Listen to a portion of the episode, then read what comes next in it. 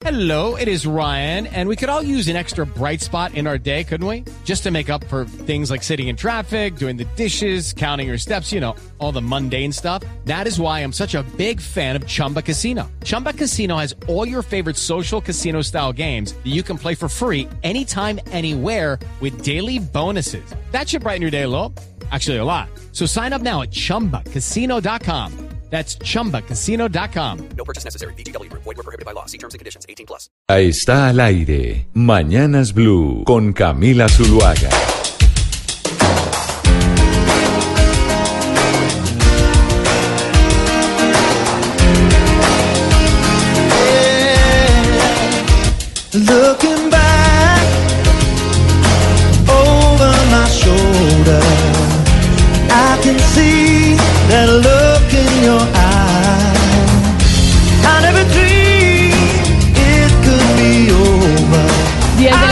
45 minutos. Seguimos en Mañanas Blue. Arrancamos a las 5 de la mañana y vamos hasta la 1 de la tarde. Tenemos una semana en donde ya todos hemos comentado que es un poco extraña, por lo menos eh, aquí en Colombia. No sé si en Panamá, Gonzalo, el primero también es eh, festivo. Sí, el primero de mayo es festivo en todo el mundo, menos en los Estados Unidos, que tienen otro día del trabajo distinto al primero de mayo, como pasa en el resto del planeta. Así es, Camila. Aquí también se celebra el Día Internacional del Trabajador, exceptuando, como usted decía, el punto de los Estados Unidos. Y entonces tenemos, estaríamos hoy casi que en jueves, porque mañana sería viernes, ya que tenemos un miércoles de descanso para los que no tienen que trabajar en un día festivo. Pero de todas maneras, muchas cosas que van a suceder esta semana en el Congreso de la República. Se va a empezar a discutir el Plan Nacional de Desarrollo, porque además el Plan Nacional de Desarrollo tiene que estar aprobado en su segundo debate eh, a más tardar el próximo 7 de mayo. Así que hemos venido hablando durante todo el año, quizá uno de los primeros programas que hicimos de Mañanas eh, Blue este año fue sobre el Plan Nacional de Desarrollo, que es ese plan que tiene el gobierno del presidente Iván Duque para los próximos cuatro años. Y por esa razón, de una vez, porque hoy va a venir a hablar con nosotros eh, la directora de Planeación Nacional, la doctora Gloria Alonso, para explicarnos a los colombianos esto que a veces parece tan complejo y vemos constantemente en los medios de comunicación denuncias de los congresistas diciendo que se han metido artículos, que se han metido micos, qué es lo que se está aprobando en el Congreso de la República y eso es lo que hablará con nosotros hoy la doctora Gloria Alonso, que estará a las 12 del día con todos ustedes en Mañanas Blue. Y les queremos preguntar a ustedes los oyentes, ¿qué tanto seguimiento le han hecho al Plan Nacional de Desarrollo y por qué? ¿Usted le ha hecho plan de seguimiento al Plan Nacional de Desarrollo? Vemos constantemente publicaciones en los medios al respecto, pero ¿a usted le interesa y le ha hecho seguimiento? Llámenos al 316-415-7181. Mándenos sus mensajes a esa línea de WhatsApp.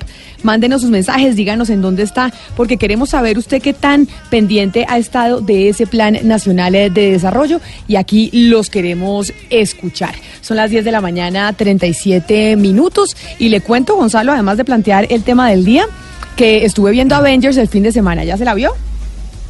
No me la he visto, Camila, la voy a ver el día de mañana, pero vi su trino en horas de la noche y yo quiero que usted eh, explique por qué no le mató la película. O sea, usted, entre millones y millones de personas, fue la única que ha dicho, pues, pues una película normal. Puede ser que yo no sea una experta en los cómics, ni no, no soy experta en cómics ni nada. He seguido la, mm, toda la trilogía de Avengers, que además empezó con Iron Man.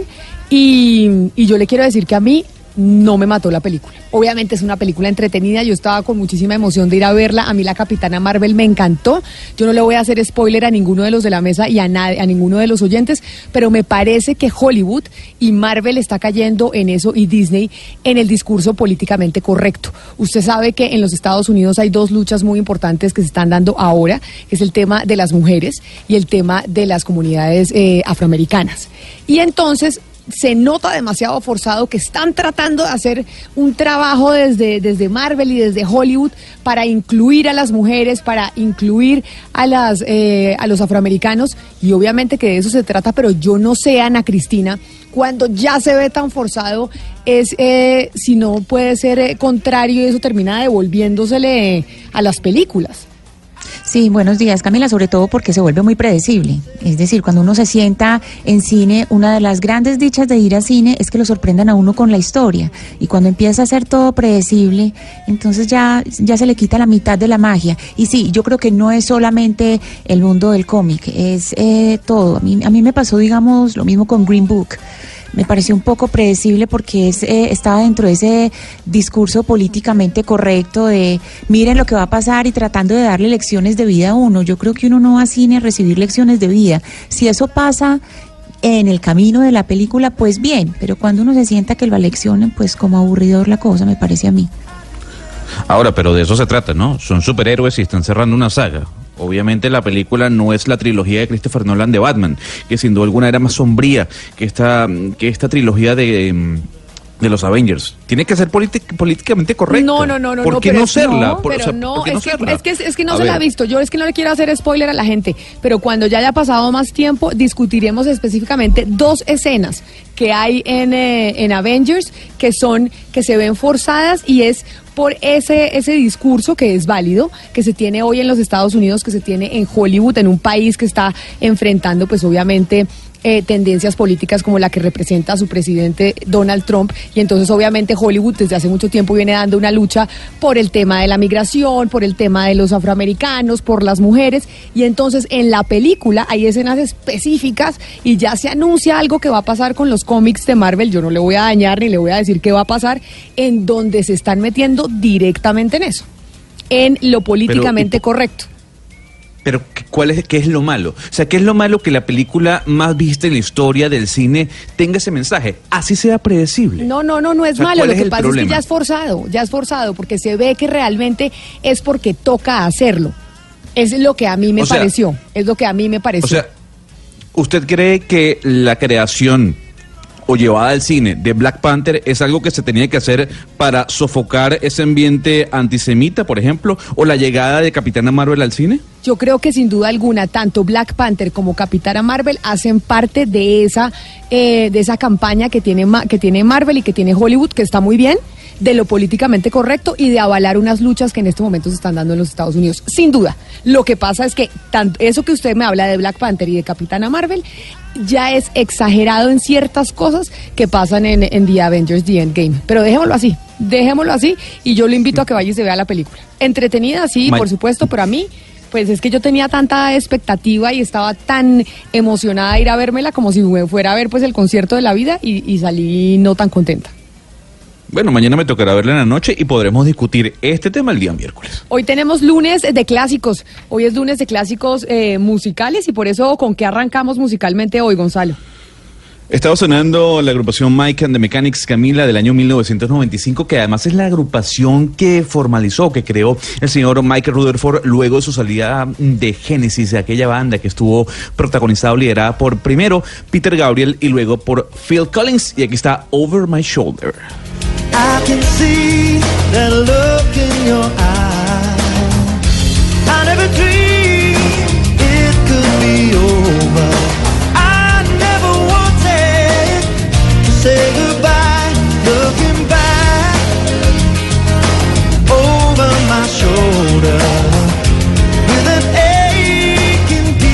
en medio de nuestro día de música clásica, o de clásicos más bien, de clásicos de la música, don Oscar Montes, ¿cómo le terminó de ir a usted en el Festival eh, Vallenato? ¿Qué tal eh, todo? ¿Cómo le fue en su transmisión especial en Blue Radio y el balance que hace de, este, de esta edición número 52 del Festival Vallenato? Hola Camila, un abrazo gigante desde, desde este Caribe inmenso para usted, para todos nuestros oyentes, para nuestros amigos de la mesa. Pues muy contento, realmente muy contento porque siempre es bueno volver a beber va- vallenato puro, vallenato clásico. De tal manera que disfrutamos de unos días, trabajamos intensamente, le agradecemos a nuestros oyentes porque las transmisiones estuvieron acompañadas de mucha audiencia, eh, mucha gente nos sigue, mucha gente nos escucha, de tal manera que muy contentos y además porque volvimos a escuchar esa música vallenata clásica en la ciudad de Valledupar, la ciudad de los Santos Reyes y bueno, otra vez acá, dispuestos a seguir trabajando, muy contentos Camila. Pero algo especial que haya pasado en esta edición eh, del Festival Vallenato que sea distinta a lo que ha pasado en los otros años, ¿usted qué nos, qué nos dice, Oscar? Camila, ¿sabe que me gustó mucho el tema de la mujer? Porque es que realmente se le abrió en serio el papel de la mujer en el vallenato, porque antes las mujeres podían participar con los hombres, Pero claro, hay una desigualdad en la parte física. Por ejemplo, para ejecutar el acordeón no es lo mismo la fuerza del hombre que la fuerza de la mujer. En esta oportunidad se abrieron las categorías para que solo las mujeres participaran en la categoría infantil y en la categoría de mayores. De tal manera que eran mujeres compitiendo con mujeres y, eh, mire, hay unos talentos, Camila, usted no se imagina cómo están tocando acordeón delicioso las mujeres, cómo están tocando la caja, la guacharaca, cómo están componiendo. Y a mí me tiene muy contento porque yo siempre he dicho que el vallenato tiene que abrirle ese espacio, pero por completo, a la mujer. Eso me gustó mucho. ¿Y hay alguna diferenciación? Obviamente usted dice, es que la mujer tiene menos fuerza que los hombres y el acordeón a veces puede eh, ser pesado y demás. ¿Hay alguna diferencia por términos de, de quiénes, de, pues físicamente, de cómo somos las mujeres y los hombres en cómo tocan los unos y los otros? O básicamente si usted cierra los ojos, Oscar, usted no puede darse cuenta de si está tocando un hombre o una mujer hice el ejercicio y sabe que al final se escuchan iguales, porque es que hay que tener la habilidad, la agilidad a la hora de ejecutar y a la- uno cierra los ojos y la diferencia no se siente. Lo que pasa es que obviamente el, fí- físicamente pues el hombre y la mujer tienen obvias diferencias. Bueno, pues el Festival es Vallenato, son las 10 de la mañana, 45 minutos. Don Gonzalo Lázaro, y como estamos hablando de, mm, de Avengers y hemos hablado de cómo se han roto pues casi todos los récords en taquilla, el marketing ha sido impresionante. Usted nos tiene un invitado pues que tiene que ver con el tema. Sí, efectivamente, Camila, pero antes de colocarle y de irnos a Montreal, Canadá, yo quiero que usted escuche parte de lo recaudado por Avengers, porque como lo decíamos el día viernes, seguramente esta película iba a romper todos los récords en taquilla.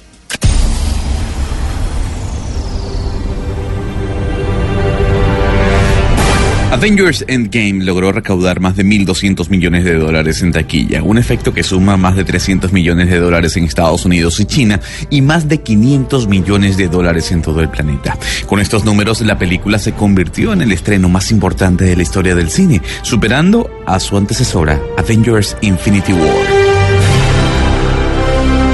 Pero no solo eso, la película quebró más de 144 récords. Por ejemplo, en 42 países fue el estreno más visto durante el fin de semana.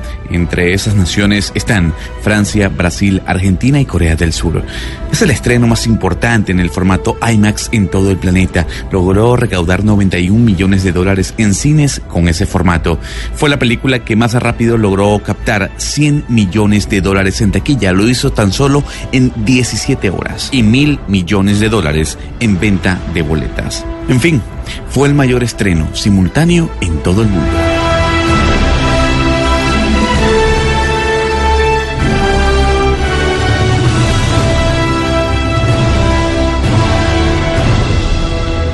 Todavía mucha gente falta por ir a verse la película. Usted va a ir esta tarde, ¿no, Gonzalo? Cuando, mm, cuando se la vea, me llama. Y hablamos internamente sobre las dos escenas que yo le digo que es la intención de Marvel y de Hollywood de ser políticamente correctos. Mañana me toca en la tarde la función, en la tarde noche ver la función de Capitán em, de Avengers. Eso sí, Camila, como le decíamos, 1.200 millones de dólares en recaudación. Lo interesante, Camila, que el efecto que tuvo...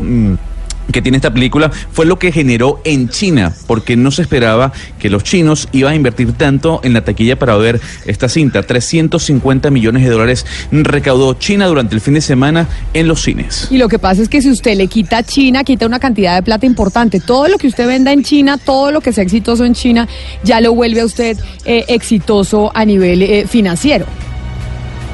Efectivamente, Camila. Y también hay que decir que, como lo comentábamos, 44, 44 eh, países rompieron récord en cuanto a la tequilla se refiere. Entre esos, Francia, Brasil, México. O sea, es que fue el estreno más importante. 17 horas le bastó nada más a Avengers para recaudar 100 millones de dólares dentro de la venta de boletas. ¿Y con quién vamos a hablar, Gonzalo? ¿Quién es eh, la persona con la que vamos a hablar a propósito de The Avengers? Vamos a hablar con Leonardo Sierra, Camila. Leonardo Sierra es el Sequence Lead Compositor de Frame Store Studios. Él ha trabajado en la composición y dirección de efectos visuales para películas como, por ejemplo, El retorno de Mary Poppins, de Deadpool, de Dumbo, la última cinta de Tim Burton. Y lo que me llamó la atención, Camila, para poder detener a Leonardo Sierra, es que él nos escribió el día viernes. Y él nos decía, oiga, hay muchos colombianos trabajando dentro del mundo de Hollywood detrás de las cámaras, en la creación de efectos especiales para películas como Avengers. Y precisamente Frame Store Studios fue el protagonista en la creación de los efectos visuales para los eh, Avengers. Y desde Montreal nos atiende un bogotano, un bogotano que trabaja dentro de la visualización de este tipo de películas. Leonardo, gracias por estar con nosotros aquí en Blue Radio. Hola Gonzalo, ¿qué tal? No, es un placer eh, que, que- que nos hayas atendido y por esa necesidad de transmitirle a los oyentes de que hay colombianos que forman parte de los grandes medios de producción de efectos visuales, quisimos tenerte acá. Y mi primera pregunta es, ¿cómo un bogotano llega a ser el jefe de efectos visuales de películas como Deadpool, Dumbo o Mary Poppins? Bueno, pues en este caso yo soy Lead Digital Compositor, lo que quiere decir, o sea, dentro de la cadena de efectos hay, hay varios, digamos que varias etapas. En mi departamento es la última etapa de la cadena de efectos visuales. Yo, yo como Digital Compositor lo que hago es básicamente integrar las criaturas generadas por computadora o los entornos generados por computadora y hacerlos creíbles visualmente, de tal forma que cuando ustedes vean la película sientan que el pingüinito de Mary Poppins o el elefantico de Dumbo son reales y fueron grabados en, en junto con los actores. ¿Cómo llega un bogotano a Montreal? Con mucho trabajo, siete años de carrera, trabajando en Bogotá, haciendo comerciales, en Argentina trabajé para la película animada de Juan Campanella y después aquí en Montreal tuve la oportunidad de trabajar para Framestore y varios de los proyectos. Yo soy lead eh, sequence compositor, quiere decir tengo a cargo eh, compositores como yo. Sobre mí hay muchos más supervisors, pero ese es el tipo de trabajo que yo realizo. ¿Qué, tan, eh, ¿Qué tanto campo de acción tiene una persona con este tipo de trabajo en Colombia? Es decir, porque mucha gente y muchas eh, jóvenes que están hoy en la universidad estudiando, no sé, ingenierías, comunicación social, etcétera, sueñan con decir, oiga, yo quisiera llegar, por ejemplo, a animar en algún momento alguna película de Hollywood y de Marvel, etcétera, etcétera, como le pasó a usted. Aquí en Colombia existe un campo laboral importante para poderse desarrollar en eso es muy pequeño. Lastimosamente nosotros no tenemos una industria de efectos como tal. La mayoría de, artistas como yo, yo comencé en Bogotá trabajando para comerciales de televisión. Y es así como la mayoría de artistas en Colombia trabajan. Trabajan para pequeñas productoras, para comerciales e incluso ahorita que está un poco creciendo más, trabajan para, para proyectos, por ejemplo, para Netflix pero más allá en películas de Hollywood es un poco difícil para los colombianos. Digamos, lo que nos detiene un poco es esa visa de trabajo, porque talento hay, talento hay muchísimo, pero no lo que nos hace falta es como ese soporte para poder salir de nuestro país y también un poco de soporte de aprendizaje, porque nosotros no tenemos en realidad escuelas muy especializadas en eso. Nos toca siempre salir del país para especializarnos. Fíjese algo, Leonardo, usted nos escribía el día viernes diciendo que lamentablemente son pocos los medios en Colombia, en su país, que transmiten este tipo de noticias, ¿no? De que hay colombianos, grandes colombianos, trabajando detrás de películas como Avengers. Porque usted cree que al medio colombiano, los medios de comunicación, no les interesa sacar este tipo de, noticias. ¿Será básicamente porque no se sabe, porque no se conoce? yo no sé si es porque no quieren, porque yo no quiero, no, no, quisiera decir esa palabra, pero y, y, tomo este este espacio para dar ese mensajito y es nosotros como colombianos como que estamos tan enfocados en lo que nos pasa de la violencia y la corrupción que olvidamos que nosotros como colombianos también hacemos cosas muy chéveres afuera. Hay colombianos trabajando en la NASA, hay colombianos curando enfermedades, habemos colombianos en Hollywood. No sé si ustedes sabían, por ejemplo, pero en la entrega de los Oscar pasados hubo un colombiano que ganó un Oscar y es un animador de, de, personajes de 3D. Él ganó Oscar con la película animada de Spider-Man que le ganó a The Incredibles 2 de Pixar, donde también trabajaron colombianos. Y no se sabe Leonardo. porque quizás es el tipo de, de, de, noticias que no le llegan a la gente. Leonardo, eh, del equipo de ustedes, de los que están a cargo de hacer todo este tipo de trabajos, ¿hay más colombianos o solamente eh, haces parte tú de ese equipo? No, en la empresa en la que yo trabajo hay algunos colombianos, no hay tantos como quisiera. Te, te, diría somos en este momento quizás cuatro, porque algunos ya se han ido a otras empresas, pero durante mis años de trabajo he conocido por lo menos unos 20 colombianos, incluso más, que trabajan no solo en Montreal, están en Vancouver, están en, Londres. Yo tengo un familiar mío que trabaja en Australia y trabajó precisamente en, la, en, la, en Capitán Marvel que le gusta tanto a Camila habemos colombianos en todo lado. No sabemos de ellos porque, no sé, las noticias no llegan, pero habemos y habemos, hay mucho talento afuera. Estamos conversando con Leonardo Sierra, él es Sequence Lead Compositor de Frame Store Studios, que es uno de los estudios más importantes en la creación de efectos visuales para cintas.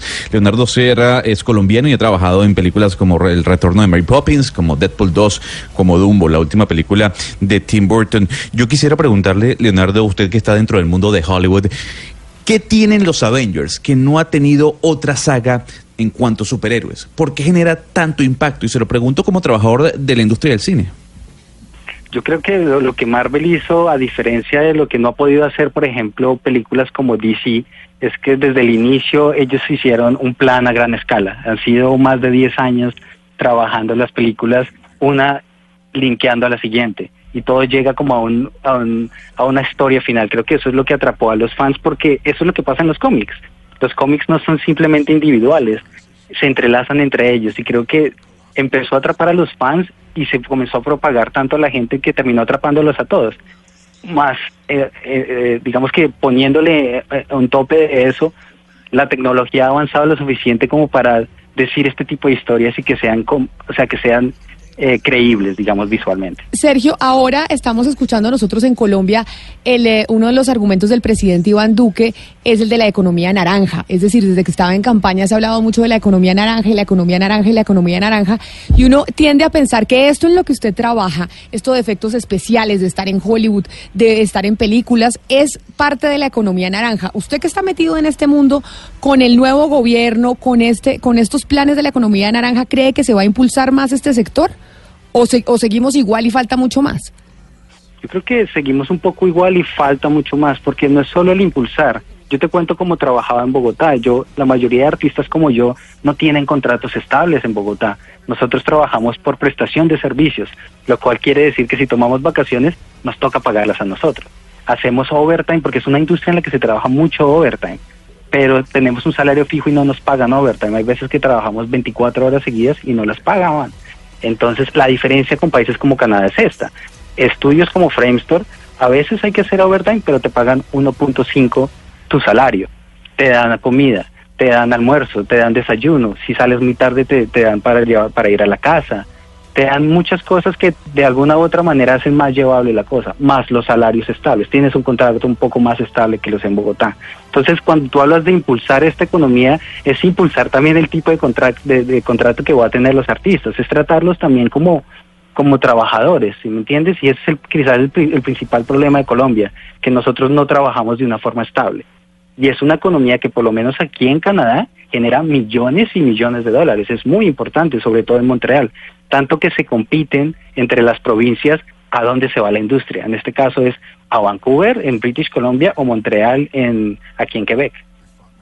Pues Leonardo Sierra, cuando Gonzalo nos contó que usted eh, se había comunicado con nosotros, que decía, oiga, hay muchos colombianos, hay algunos colombianos que han estado detrás de este fenómeno mundial de lo que es Avengers y en Colombia la gente ni se entera, pues nos pone muy orgullosos y nos alegra haber hablado con usted y saber que sí, que es cierto, que hay muchos colombianos en el exterior haciendo eh, cosas, demostrar y que están siendo muy exitosos. Así que muchas gracias por haber estado con nosotros hoy en Mañanas Blue. Muchas gracias a ustedes, que tengan un lindo día. Y que no tenga mucho frío, o, o ya o ya en Canadá empezó el calorcito, todavía no, allá No, siguen ya, helados. ya- ya comenzó a cambiar, ya se ve el pastico, solo faltan las flores, pero ya el clima cambió. Bueno, Leonardo, muchas gracias, feliz día. Muchas gracias a ustedes también. Hasta luego. Oscar, y viendo colombianos eh, que han trabajado en Avengers, estoy viendo una nota en el periódico El Heraldo en donde la voz en español, porque usted sabe que la película se puede ver en inglés, obviamente o doblada en español, la película doblada en español, uno de los protagonistas de Avengers, no, vamos, no voy a decir quién ni nada, pero es eh, la hace un barranquillero. que es Juan Carlos Tinoco, que es, que es, que es la voz eh, de Thanos, uno de los, o el malvadísimo pues de, de Avengers, la voz en español, el doblaje lo hace una persona de su tierra. Sí, Camila, y yo le preguntaba por eso a Leonardo, porque es que mire, es impresionante la cantidad de talento colombiano que hay en este momento en todo el mundo. Este caso del, del joven Tinoco, por ejemplo, es impresionante porque él se fue también, como muchos, ¿no? Y, a trabajar, a, a hacer industria, a mostrar su talento. De tal manera que, y así encuentra uno historias, Camila, todos los días de colombianos que están en, en este momento eh, haciendo un trabajo extraordinario y dejando en el nombre de Colombia en alto. ¿Por qué se lo digo, Camila? Porque muchas veces uno encuentra malas noticias de colombianos con el tema de las famosas mulas, ¿se acuerda? Que cayó una mula en no sé dónde con el tema de la droga y resulta que hay muchísima gente, pero muchísima gente que está haciendo cosas buenas.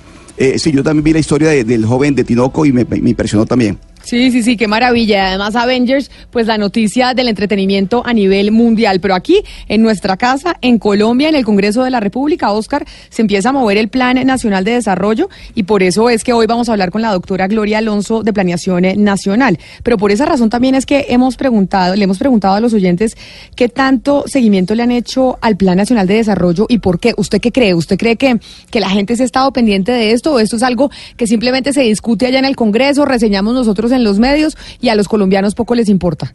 Sabe Camila que yo tengo la impresión que con el Plan Nacional de Desarrollo pasa como con los famosos planes de ordenamiento territorial, los famosos POT, que los discuten los consejos de los distritos y de las ciudades y resulta que esos POT transforman la ciudad porque deciden dónde pueden ser la parte de la- la cuestión urbanística y demás. Y solo en ese momento, cuando la gente se siente afectada, es que se enteran del asunto. Yo creo que con el Plan Nacional de Desarrollo nos está pasando lo mismo. Yo creo que hay mucha discusión, pero es muy técnico para mucha gente, el lenguaje es demasiado técnico.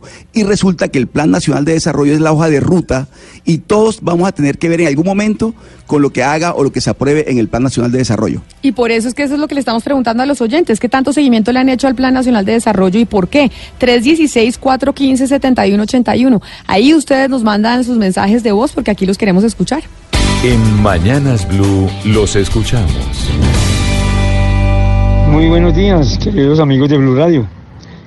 Eh, pues yo creo que es importante para el país, porque el país tener una economía sólida para la inversión, para que los grandes empresarios de otros países vengan a invertir. Pero el que no sabe de eso, pues dirá que no, que es que es un mal para el país, que va a hacer que la gente sea más pobre, ¿no? Hay que entender que el país se lleva a cabo según la economía. Entonces, es para, yo creo que es importante. Y hay que hacer también un esfuerzo uno, nosotros mismos, para que todo siga en marcha. Porque si no hay una economía estable en el país, pues va a haber un desempleo muy grande. Que la pasen muy bien, hasta luego. Habló Waldo Rego de aquí del Tunal. Ay, don Osvaldo, un saludo muy especial allá en, en el Tunal. Y sí, Oscar, pues lo que él dice, tenemos que estar es pendientes precisamente por eso, porque se está discutiendo en el Congreso de la República algo que nos va a afectar a todos para los próximos cuatro años y poco nos enteramos, porque la gente a veces eh, le pierde el interés a esas discusiones que, que, que son difíciles de entender, empezando porque el Plan Nacional de Desarrollo tiene mil páginas, ¿no? Pero además sí, no, y uno se entera de lo que ocurre, Camila, cuando lee o escucha que hay un mico, que es que le están metiendo un mico en pensiones, que es que le están metiendo un mico en, en cesantías, que le están metiendo un mico en seguridad privada. O sea, uno se va enterando, obviamente que uno va leyendo pues el plan, pero lo que usted dice, primero es muy extenso y segundo eh, es muy técnico. En algún momento hay que, hay que ser experto para conocer algunas cosas. Pero eh, se entera uno y se entera la gente cuando aparecen los famosos micos o los famosos orangutanes. Vamos con otro oyente en el 316-415-7181 para hablar de eso. ¿Qué tanto está la gente pendiente del Plan Nacional de Desarrollo? Uy, sí. Sí le hice seguimiento hasta que nos tumbaron la norma que favorecía a muchas personas a nivel nacional, las cuales quedaron descuadradas con base en las reformas anteriores y creímos que este iba a ser una salvación. A esas personas que no tienen la posibilidad de trasladarse en, en los últimos 10 años. Cordial saludo, Francisco Cardona. Don Francisco, un cordial saludo para usted también y gracias por comunicarse con nosotros y darnos a conocer eh, su opinión. Vamos con un último oyente porque estamos en comunicación con el doctor Rafael Guarín.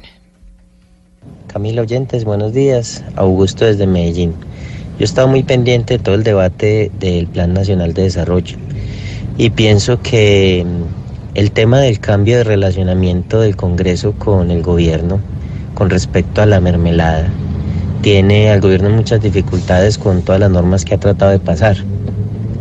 Los congresistas, por supuesto, ya no quieren moverse como se movían antes con todos los contratos y, mermelada que Santos daba. Ahora es más complejo y el Plan Nacional de Desarrollo es la única alternativa que en este momento tiene el gobierno para tratar de pasar las cosas que no le han dejado pasar en, este, en estas legislaturas. Muchísimas gracias por llamarnos. Un saludo a toda la gente en Medellín.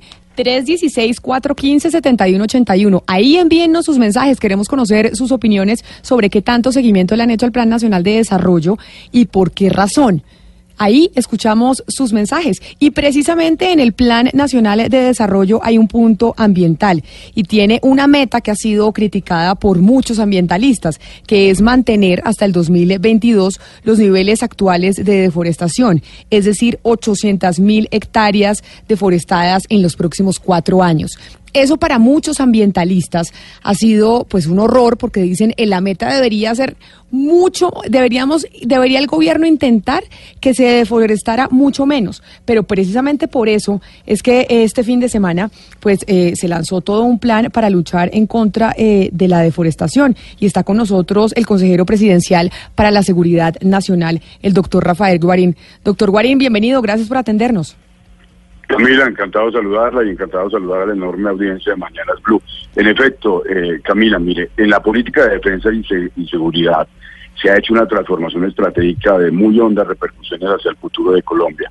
Y es que por primera vez se determina un interés nacional como principal y prevalente. Y ese es el de la protección del agua, la biodiversidad y el medio ambiente, la protección de la naturaleza. ¿Por qué el gobierno toma esa decisión? Por dos razones. Porque nos encontramos en un contexto global de escasez de dichos recursos. Colombia es una potencia hídrica en el mundo, es también el país con, mayor concentración, segundo país con mayor concentración en biodiversidad, está entre las 12 naciones con mayor megabiodiversidad del mundo, tiene además eh, eh, 37 complejos de páramos que cercan, eh, suman cerca de 2.4 millones de hectáreas, 30 grandes ríos, 1.277 lagunas, en fin, es una potencia en agua, medio ambiente y en biodiversidad. Y en un contexto de escasez global que va a generar conflictos internacionales, nosotros debemos tener una política de defensa y preservación de esos recursos. Y adicionalmente en el plano interno está ocurriendo una depredación miserable de esas riquezas naturales, como usted lo ha señalado, en, el últimos, eh, en los últimos años ha aumentado dramáticamente el número de hectáreas deforestadas. Ahí tenemos que lograr una respuesta en el plano interno que es frenar eh, esa tendencia creciente que nos llevaría en cuatro o cinco años a tener 400 mil hectáreas en promedio anual, una cosa que los colombianos no podemos aceptar y que necesita una respuesta inmediata. Doctor Guarín, La consecuencia... di- discúlpeme, lo interrumpo porque le tengo varias preguntas. Usted es el consejero, Claro eh, usted es el consejero presidencial para la seguridad nacional y hablamos de deforestación y hay algunos oyentes que dirán, oiga, pero ¿por qué el de seguridad nacional, el consejero de seguridad nacional, es el que está hablando precisamente de cuál es el plan y la ofensiva para evitar la deforestación? Y uno diría, oiga, porque entre otras cosas los grupos armados ilegales son muchas veces los que se encargan de esta def- de- deforestación o los responsables. O veíamos, por ejemplo, hace una semana y media, una vez más, un atentado del, del ELN al oleoducto Caño Limón y demás. ¿Cuál es la estrategia específica en términos de orden público para luchar contra esas eh, organizaciones criminales que son, entre otras, usted me corregirá, doctor Guarín, pues el principal actor que está deforestando y que está contaminando? Claro, a las dos preguntas. La primera, porque al declarar el agua, la biodiversidad y el medio ambiente como un interés nacional, lo que está diciendo el gobierno colombiano es que es un estado de prioridad eh, mayor que el que teníamos en el pasado. No hay ningún asunto que tenga mayor importancia hoy en seguridad nacional que la protección de la naturaleza, porque de ello depende, de acuerdo al gobierno, la supervivencia futura de Colombia y su bienestar. Y segundo, eso tiene como consecuencia alinear las políticas exterior colombianas, la política de medio ambiente y por supuesto la política de desarrollo económico y de defensa nacional. En ese último punto, la segunda pregunta que usted me hace, van a haber varias estrategias. La primera es que por primera vez incluyen los parques naturales como un objeto de protección para ser, ser eh, eh, objeto también de despliegue de operativos eh, de policía y de operaciones militares.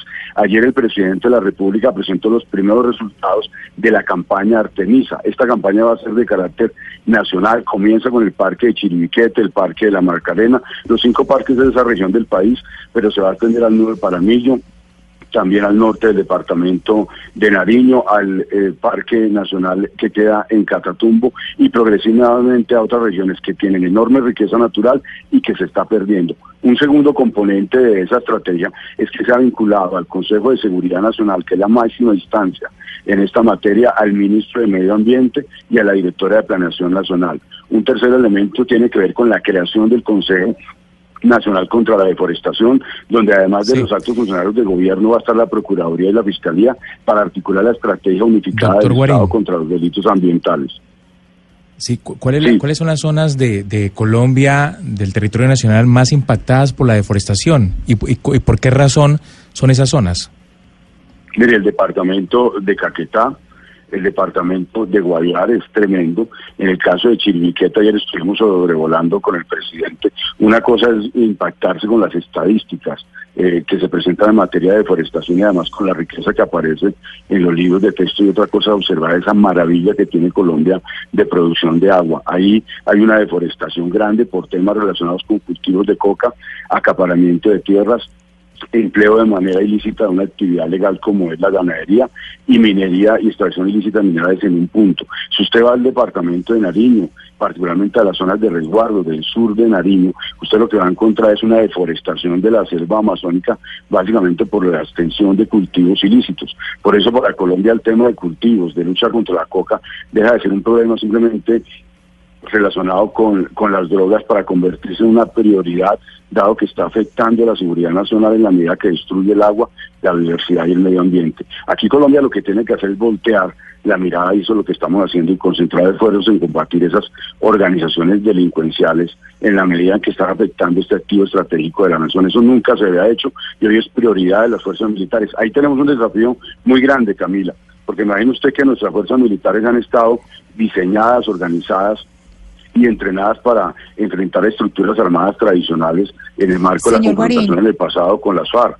Hoy tenemos Sí, otra señor tarea. Guarín, precisamente si, si las fuerzas militares están eh, preparadas, como, como usted lo dice, para, para mm, pues atacar este tipo de fuerzas, para contrarrestar su acción, pues pensemos en los guardaparques. Precisamente en enero hubo una velatón por el asesinato de varios guardaparques. Esto sucedió cuando, cuando mataron en Santa Marta Wilton Orrego León.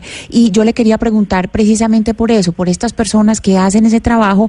Primero, la, la pregunta va eh, encaminada a las investigaciones, cómo van las investigaciones por estos asesinatos. Y segundo, si ellos cuidan los bosques, pues cómo los están cuidando a ellos. Sí, mire, eh, los guardaparques y todo el personal de parques nacionales es una tarea que debemos aplaudir. Son personas civiles que con muy pocos recursos y con muy poca capacidad logística, muy precaria, hacen una tarea maravillosa. Sin embargo, dada la extensión que tiene, por ejemplo, el Parque Chiribiquete, más de 4.208.000 hectáreas, pues es imposible que un grupo civil de parques naturales pueda garantizar la seguridad y la protección de esos recursos naturales. Por eso es indispensable que se involucre a las fuerzas militares de la Policía Nacional. Mire usted, desde el punto de Chiribiquete, donde estuvimos el día de ayer con el señor presidente de la República, hasta San José del Guaviare hay 40 minutos en Blajó.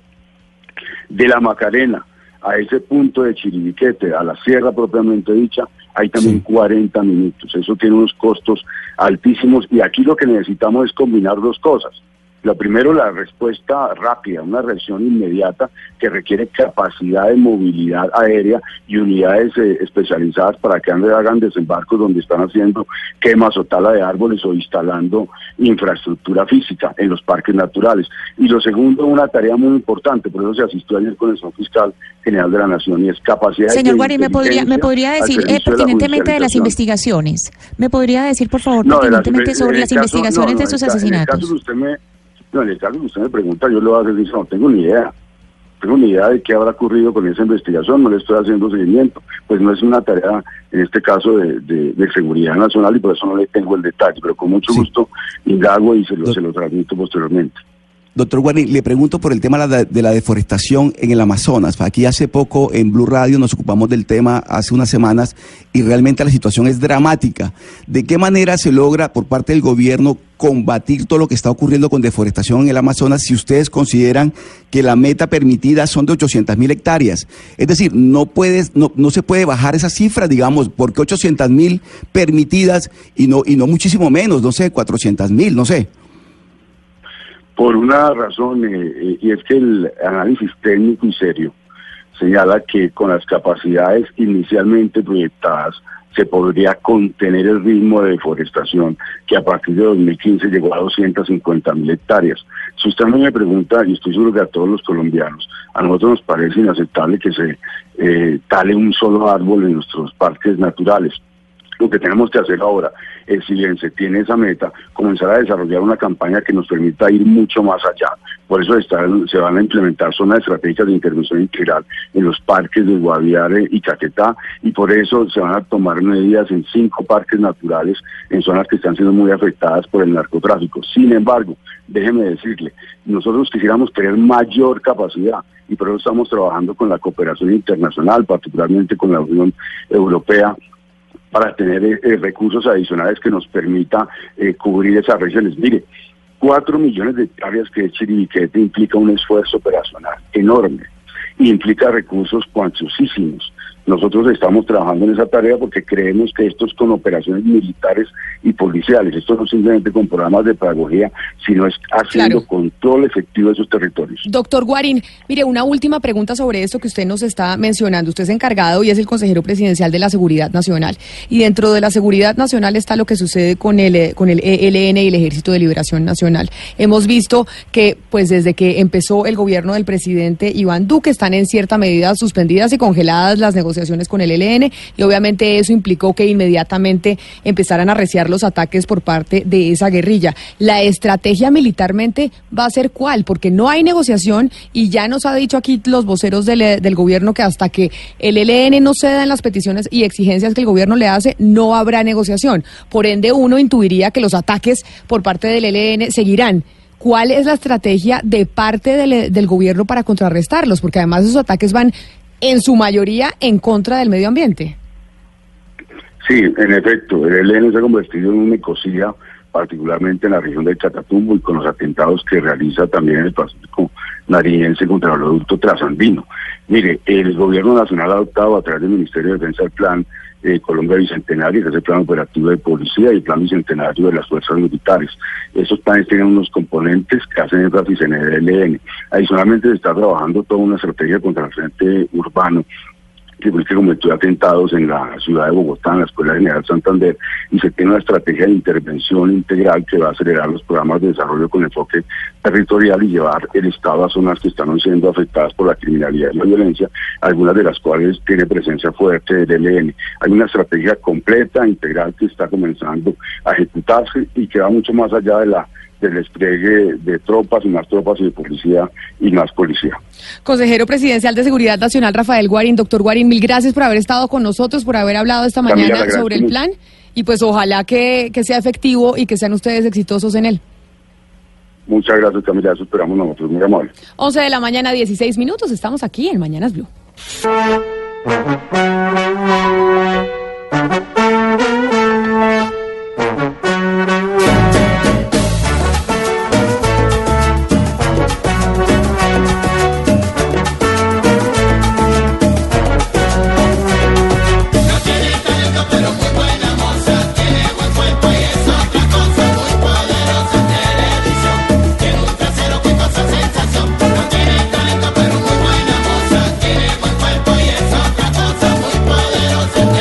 Estamos de lunes de clásicos, 11, 19 minutos, de lunes de clásicos y muy eclécticos musicalmente, Gonzalo, porque empezamos en inglés, pero ahora con esta canción que muchos, por lo menos en Bogotá, utilizamos para aprender a bailar. Gonzalo. Señora, ¿me oye? Sí, no, no, no. ¿Usted no, me está oyendo? No, no, la escu- no claro. lo escuchaba. ¿Lo, lo tenía cerrado o usted tenía el micrófono apagado? A mí se me olvidó colocar el on. Fíjese Ah. bien, Camila. O sea, estaba bailando. ant- no, bueno, espérese un momento. pero Antes que me regañe, que me suelte, que me vacíe. Pero yo le quería, quería preguntar, ¿este, ¿esta canción es un examen de prueba para todo aquel que desee aprender a bailar salsa? O por lo menos los rolos. No sé, lo que pasa es que esta es una canción que cuando yo era chiquita, no sé, el doctor Pompo que está de trabajo de campo, cuando yo era chiquita, eh, pues se utilizó para aprender a bailar mucho en Bogotá. Yo no sé, Oscar, en, en, eh, Barranquilla lo que pasa es que ustedes nacen ya sabiendo bailar. Sí, sí, sí, eso viene incluido, ¿no? Como, como Pero y, y nace- en, y en Cali, Hugo Mario, ustedes sí la, sí la utilizaban y sí la bailaron mucho para, pa- pa- en la fiesta de salón comunal para aprender a bailar. Sí, sigue estando de moda, Camila. Sigue bailándose en todas las fiestas en Cali. Esta canción de Willy Colón, pero además se la dedicaron, creo que a más de una actriz, presentadora, modelo que llegó a la televisión en su momento. No sé si todavía la siguen dedicando. Que no tiene talento, pero es buena moza. Y tiene buen cuerpo así, y es otra tiene- cosa. Y tiene un trasero que causa sensación. Sí, en un momento... Qué no- raro que Camila Dice Willy Colón, ¿no? que, que no Dice haya Willy dicho. Colón. No, pero ojo, que, que- que raro que Camila no, no haya, no haya se, se haya puesto brava por la letra, ¿no? Que haya No, pues es vaciado que- Willy Sí, Colón por la la- letra. La letra tan machista. No, no. Es que ya tantos años escuchándola, tantos años escuchándola, pero sí, sí es cierto que tal vez se le dedicó a muchas, mu- a muchas eh, mujeres en, en la televisión colombiana porque se piensa y se tiene el estigma que si la mujer es bonita no puede llegar a ser inteligente. Ese es un estigma lamentable que existe y que entonces si es bonita, entonces llegó ahí porque tenía un cuerpo bonito y no realmente porque tuviera las capacidades para poder estar en los medios eh, de comunicación. Ana Cristina, se cumple un año de la primera crisis de Hidroituango. Sí, Camila, precisamente hoy, ayer, ayer 28, fue el primer año, se cumplió el primer año de esa famosa obstrucción del túnel de desviación que eh, provocó derrumbes y taponamientos y que después eh, pues trajo otro, otra serie de problemas. Por ejemplo, eh, después en mayo la creciente del río Cauca eh, represó las aguas y esto generó mm, pues desplazamientos de personas, se los tuvieron que llevar refugios, personas todavía están en refugios, no han podido regresar a sus casas y eso generó una se- serie de, situaciones que todavía no están eh, resueltas, Camila. Por otra parte, pues las pérdidas económicas, porque sabemos que Hidroituango en un principio, pues eh, se supone que antes de la contingencia, como se ha llamado, iba a costar 11.4 billones y ya la mega obra lo que va a salir costando es 15 billones, más los eh, retrasos y todo un largo etcétera. Pero aquí primero que todo está la vida de muchas personas que cambió eh, completamente por causa de esta contingencia. Y eso es lo que queremos conocer precisamente con los alcaldes de los municipios aledaños a Hidroituango. Pero antes de hablar con tres de ellos para conocer qué ha pasado un año después con sus municipios, con la gente, cómo se ha visto afectada con esta crisis después de esta primera crisis que tuvo Hidroituango hace un año, pero me tengo que ir a Catam porque allá está Damián Landines con la llegada de 100 extraditados que ya se devuelven eh, a Colombia, Damián.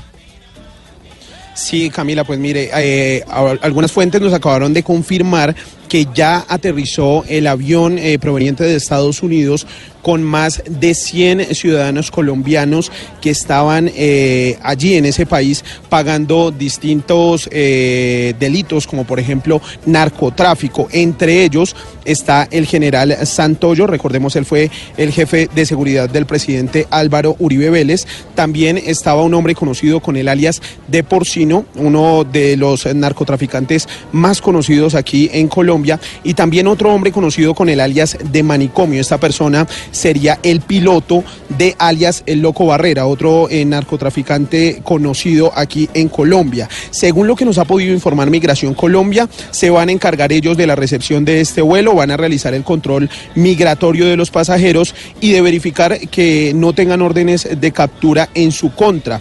En caso de que algunos de los pasajeros pues tengan órdenes de captura, serán trasladados a una sala transitoria de migración donde eh, los, ofi- los oficiales de, este organismo pues validarán la vigencia de la orden de captura, así como verificar la plena identidad de las personas. Recordemos eh, que entre estos eh, deportados está el general Santoyo, quien actualmente pues eh, tiene algunos líos pendientes con la justicia colombiana, como por ejemplo la desaparición de dos personas, dos defensores de derechos humanos, y pues tendrá que responder en la justicia ya con su llegada aquí a Colombia. Camila. Y de Catán, precisamente con la llegada de los extraditados que regresan a Colombia después de cumplir sus condenas en los Estados Unidos, nos vamos para el Congreso de la República, porque hoy es, entre otras cosas, se está discutiendo las objeciones que presentó el presidente Iván Duque a la JEP. Y hay diferentes propuestas, hay diferentes discusiones, Marcela, pero hay una que tiene que ver específicamente con el tema de la extradición. ¿Qué se está discutiendo en el Congreso de la República en este momento? Hola Camila, buenos días. Pues la sesión estaba prevista para las 11 de la mañana, ya han pasado 24 minutos y se conoce que hay un primer aplazamiento para las 12 y media eh, para arrancar entonces la discusión y votación de estas objeciones. Lo que está ocurriendo en este momento aquí en el Capitolio es que se están dando varias reuniones. Están reunidos, por ejemplo, los aliados del Gobierno Nacional con miembros del gobierno, entre ellos el alto consejero presidencial para los derechos humanos, Francisco Barbosa, quien ha insistido en la importancia de que se adelante al menos la objeción que tiene que ver con el tema de extradición, con el articulito o el mico que está anunciando el fiscal general de la Nación, según el cual se podrían colar narcos dentro de la Jurisdicción Especial de Paz para evitar su extradición. Lo que dice Francisco Barbosa es que si se llega a negar esa objeción, una de las consecuencias podría ser la desertificación por parte del gobierno de los Estados Unidos. Escuchemos lo que dijo ustedes entenderán que de la decisión del Congreso o de algunos de estos partidos que se van a oponer depende también la certificación del país, depende las relaciones con Estados Unidos, depende al mismo tiempo eh, la política bilateral que tenemos con ese país, depende también la lucha contra el narcotráfico. Yo creo que hay que ser muy Camila, claros. lo que hay que decir es que pese a todas estas advertencias, de momento las cuentas siguen igual. Hay rumores de que se quiere aplazar, eh, crecen esos rumores de un supuesto aplazamiento para mañana en la votación de estas objeciones. Por ahora se mantiene la citación para las doce y media. Siguen las reuniones, mucho movimiento aquí en el Congreso de la República, pero de momento entonces los partidos Liberal, Cambio Radical, la U y la bancada alternativa siguen firmes para rechazar esas seis objeciones, con lo cual terminaría entonces hundiéndose definitivamente ese intento del gobierno. Es que muchas cábalas se han hecho, Marcela, en torno a las objeciones de la JEP. Se dicen de los partidos que están a favor de apoyar las objeciones del presidente Iván Duque, de si se aceptan unas, se rechazan las otras. Finalmente, entonces, el pronóstico, ¿cuál es? Pues Camila, es que lo primero que tiene que pasar una vez arranque el debate es por supuesto que se voten los impedimentos, eh, que fijen las posiciones de los distintos partidos, pero el primer informe que se va a votar, y así ya lo reconoció el presidente del Senado Ernesto Macías, es el que presentó el sector minoritario, la oposición, que pide rechazar las objeciones. En la reunión que se está dando en este momento en la vicepresidencia del Senado, en la oficina de la senadora Angélica Lozano, están miembros del Cambio Radical, del Partido Liberal, y además, acuérdense que hay unas actas de bancada que obligarían a los congresistas de esos partidos a que acaten la decisión de rechazar las objeciones. Con eso podría terminar el debate eh, se negaría entonces las objeciones y ahí terminaría todo. Pero pues obviamente va a ser una larga discusión porque primero vamos a tener intervenciones de los voceros, del gobierno nacional y otros sectores. Gracias, Marcela. Entonces usted estará ya en el Congreso de la República todo el día y nosotros en contacto con usted a ver para que nos vaya reportando lo que va pasando en esta discusión de las objeciones presentadas por el presidente de la República, Iván Duque, a la JEP. Ana Cristina, y siguiendo con Hidroituango, ¿a cuánto queda Tarazá de, de Hidroituango? Eh, es que son varios, son varios los municipios que quedan en la misma zona, Camila. En la misma zona de Antioquia están eh, varios de los eh, municipios afectados que son Tarazá, Valdivia, Brisue- Bri- Briseño, Ituango, eh, Caucasia y Nechí. Son los que están eh, a, a orillas de- del Cauca y son los que han sido, digamos, en Antioquia son los eh, municipios que están más afectados por Hidroituango. Y precisamente como se cumple un año de la primera crisis de Hidroituango, aquí en Mañanas Blue le hemos hecho seguimiento, nos vamos para Tarazá a hablar con la alcaldesa de ese municipio, la alcaldesa Gladys Rebeca Miguel. Alcaldesa, bienvenida a Mañanas Blue, gracias por atendernos. Buenos días, ¿cómo les va a ustedes? ¿Qué cuentan? Muy bien, alcaldesa, felices de hablar con usted, pero sobre todo para entender ustedes después de un año, después de la primera crisis eh, de Hidroituango, ¿cuál es el balance que hacen como municipio en Tarazá? Las afectaciones, en qué ha cambiado la vida cotidiana del municipio, ¿en qué están? Bueno, inicialmente, eh, pues tuvimos unas ocho mil personas en puntos de albergues. La atención fue prestada gracias a la responsabilidad pues, de EPM, eh, también de la Gobernación de Antioquia, de la Unidad Nacional de Gestión de Riesgo, eh, to- DAPAR, Cruz Roja y todas las entidades que tienen que ver pues aquí con, la- con el gobierno municipal. Eh, fuimos atendidos, se pasó esa zozobra, fueron educadas las comunidades pues preparándolas para un posible, de pronto otra contingencia. Eh, gracias a Dios, Tarazá no perdió vidas. O yo creo que en esta contingencia pues nadie nadie perdió vida en ninguno de los municipios, ¿cierto? Sí se perdieron algunas cosas materiales. Por lo menos se perdieron proyectos productivos de las personas que viven aledañas al río Cauca, eh, más que todo por Puerto Antioquia y por las veredas del, del corregimiento del 12. Algunas cuantas viviendas, muy poquitas, fueron afectadas. Eh, Permítame, en este momento, permítame, alcaldesa, ya seguimos hablando con usted. el puente de el 12 a Barro Blanco, que todavía el EPM lo mandó a medio organizar, pero estamos esperando a ver qué sigue, cómo sigue evolucionando lo de Lituango para poder hacer un mejoramiento por parte del INDIA o, o de la gobernación de Antioquia, ¿cierto? Sí, también otro de los municipios, Ana Cristina, permítame, alcaldesa, que usted nos mencionaba era Valdivia, que es otro de los municipios aledaños eh, a este proyecto de hidro de Hidroituango y también otro de los de los municipios es eh, Ituango. Queríamos hablar con todos los alcaldes para hablar con ellos para que nos dijeran específicamente que, cuál era la, afectación. Pero, alcaldesa eh, de Tarazá, doña Gladys eh, Rebeca Miguel, ¿cuántos habitantes tienen en el municipio ustedes de Tarazá? Bueno, Tarazá, la, la parte urbana, tiene más o menos unos 20 mil habitantes, la parte urbana, pero incluyendo parte rural, toda la comunidad es de unos 45 mil habitantes.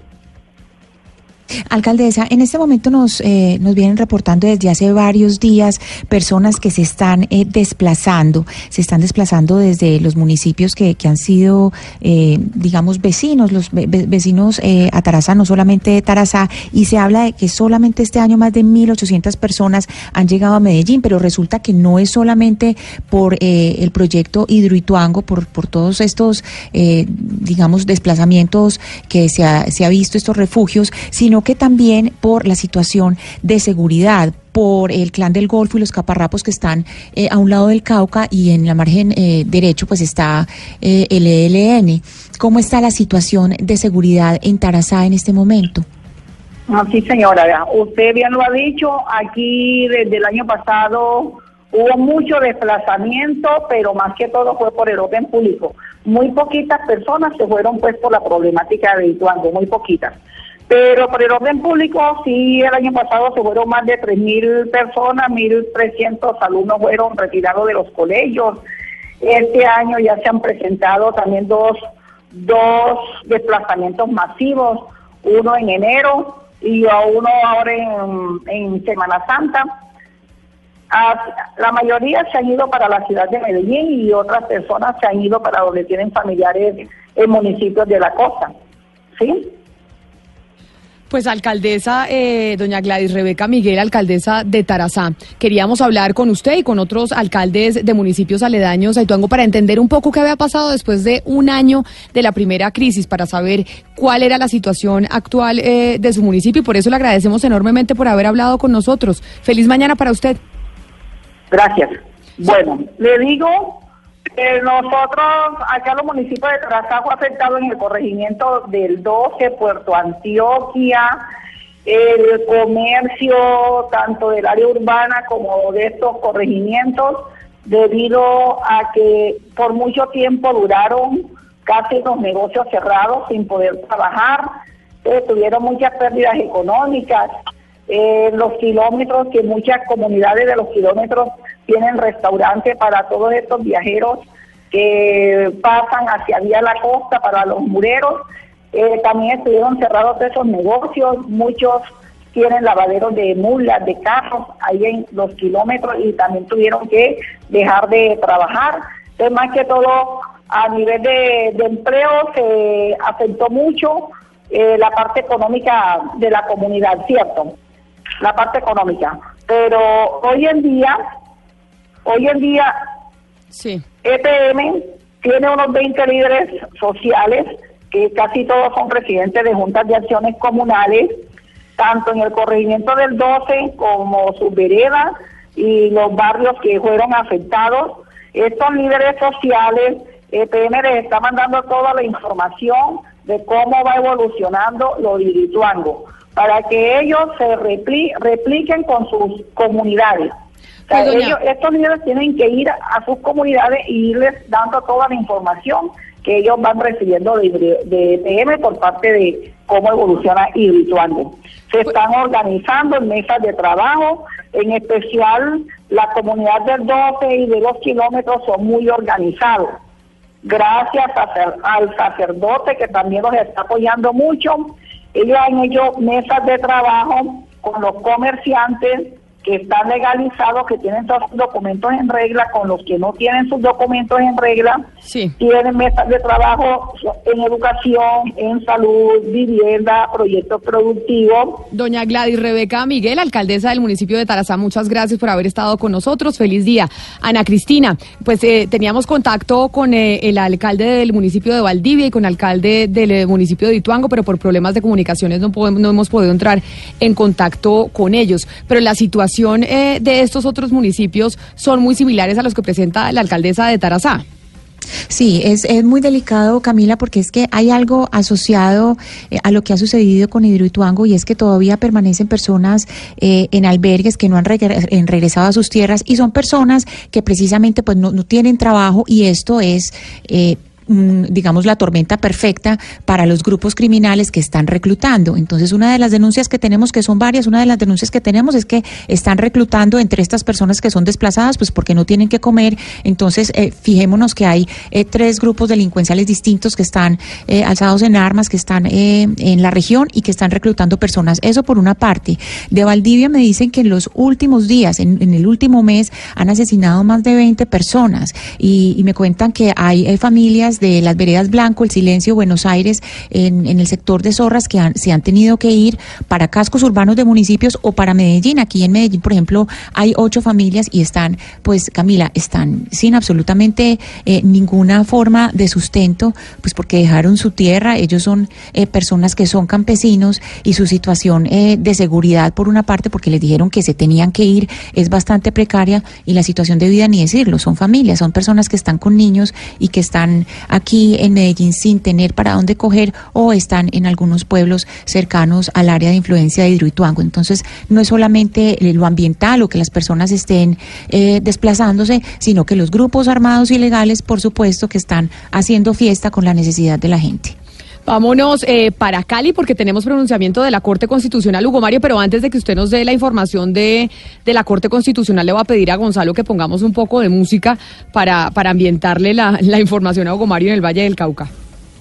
Bueno, pero una canción que no va consona con la declaración que seguramente va a traer eh, Hugo Mario Camila, pero una canción que además cumple 20 años. La semana pasada hablábamos de un sencillo de NSYNC. Hoy le traigo un sencillo de la banda que era competencia de NSYNC, eh, los Backstreet Boys. Aquí está Larger Than Life.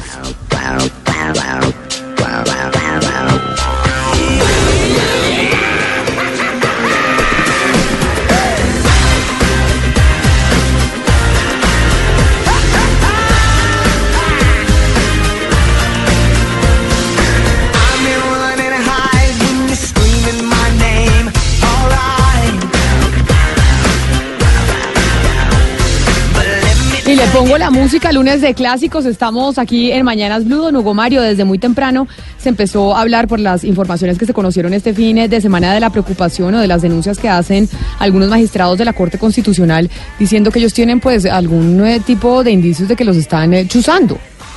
Sí, la información, Camila, que publicó anoche en exclusiva Noticias Caracol y que daba cuenta justamente de la posible intervención de los teléfonos de los magistrados, tal y como ya había sucedido hace algunos años en, en- en la Corte Constitucional. Habló hace unos instantes la presidenta de ese tribunal en Cali, Gloria Ortiz, ha manifestado preocupación ante esas posibles chuzadas y ha pedido a los entes de control, a la Fiscalía en particular, que investigue lo que puede estar pasando. Estamos preocupados que toda la información que tenemos en la sala plena se filtra, que siempre eh, lo que ahí se dice se termina conociendo. Por eso, en el transcurso del día se radicarán unas cartas tanto en la Fiscalía General de la Nación, en la Policía General y a la Dirección Nacional de Inteligencia. Estas son las agencias y las autoridades del Estado colombiano que tienen el deber de hacer investigación. Que en ocasiones uno siente como que, que cuelgan las llamadas. Sí, dice que cuelgan las llamadas, que siente ruidos extraños la, la magistrada Ortiz a través de su teléfono. O sea que parece ser serio esto de las posibles chuzadas una vez más a los magistrados de la Corte Constitu- Constitucional, eh, Camila. Sí, eh, recordemos que acá en Colombia hubo el famoso escándalo hace ya muchos años, en, eh, durante el segundo gobierno del presidente Álvaro Uribe, donde se comprobaron las chuzadas a la Corte Suprema de Justicia, pero no habíamos escuchado chuzadas a la Corte Constitucional, Hugo Mario. Sí, sí, sí, correcto, correcto. A la, a la Corte Suprema, pero en este caso la Constitucional, es lo que dice la, la magistrada eh, Ortiz, la presidenta de ese tribunal, que, que es muy raro lo que está pasando, porque se filtran las informaciones, se conocen en otros escenarios eh, aspectos de las decisiones que ahí se toman que no deberían conocerse públicamente, en fin, por eso quiere dejar ella en manos de la Fiscalía y los entes de control las investigaciones del caso para que se determine quién y con qué intención se estarían, si es que se están intentando, por supuesto, intervenir los teléfonos de los magistrados. Claro, y hay un libro que, que es, eh, se hizo, se publicó creo que hace unos dos años de Julián Martínez, que era un periodista, trabajó mucho tiempo en Noticias 1 y se llama Chuzadas y tiene toda la historia de las chuzadas del DAS con muchos de los testimonios y material recogido durante muchos años que muestra cómo era el modus operandi, cómo se llama, llevaban a cabo eh, todas estas... eh, todas es- estas interceptaciones eh, de teléfonos de periodistas, de distintos eh, personajes de la oposición, eh, de caso- personas también del gobierno y, Sí. y del, y del sector de la justicia también. que en el caso de la Corte Suprema, Camila y Ana Cristina no solamente eran eh, chuzadas o, inter- o- o- o llamadas intervenidas, sino que además se, se recuerdan ustedes el, el episodio de las conserje que estaban haciendo las veces de espías y que incluso habían instalado una grabadora debajo de la mesa en donde, en donde se reunían los, los magistrados. Era muy grave lo que pasaba en ese momento y pues lo que lo que todo indica es que se está repitiendo algo similar en la Corte Constitucional por esta época. Y por cuenta de las chuzadas fue que se acabó el DAS. Por cuenta de las chuzadas fue que el gobierno decidió acabar con el DAS. Así es, así Acuérdese de es. Sí, esas- de- de esas- hacían las chuzadas. de esas eh, caricaturas famosas en donde era la señora de los tintos con el micrófono en el café. Eh, que se volvió muy famoso. Yo no me acuerdo de quién es esa caricatura, si era de Matador o de quién, pero obviamente Sí. eso dio para, sobre todo también para mucho humor.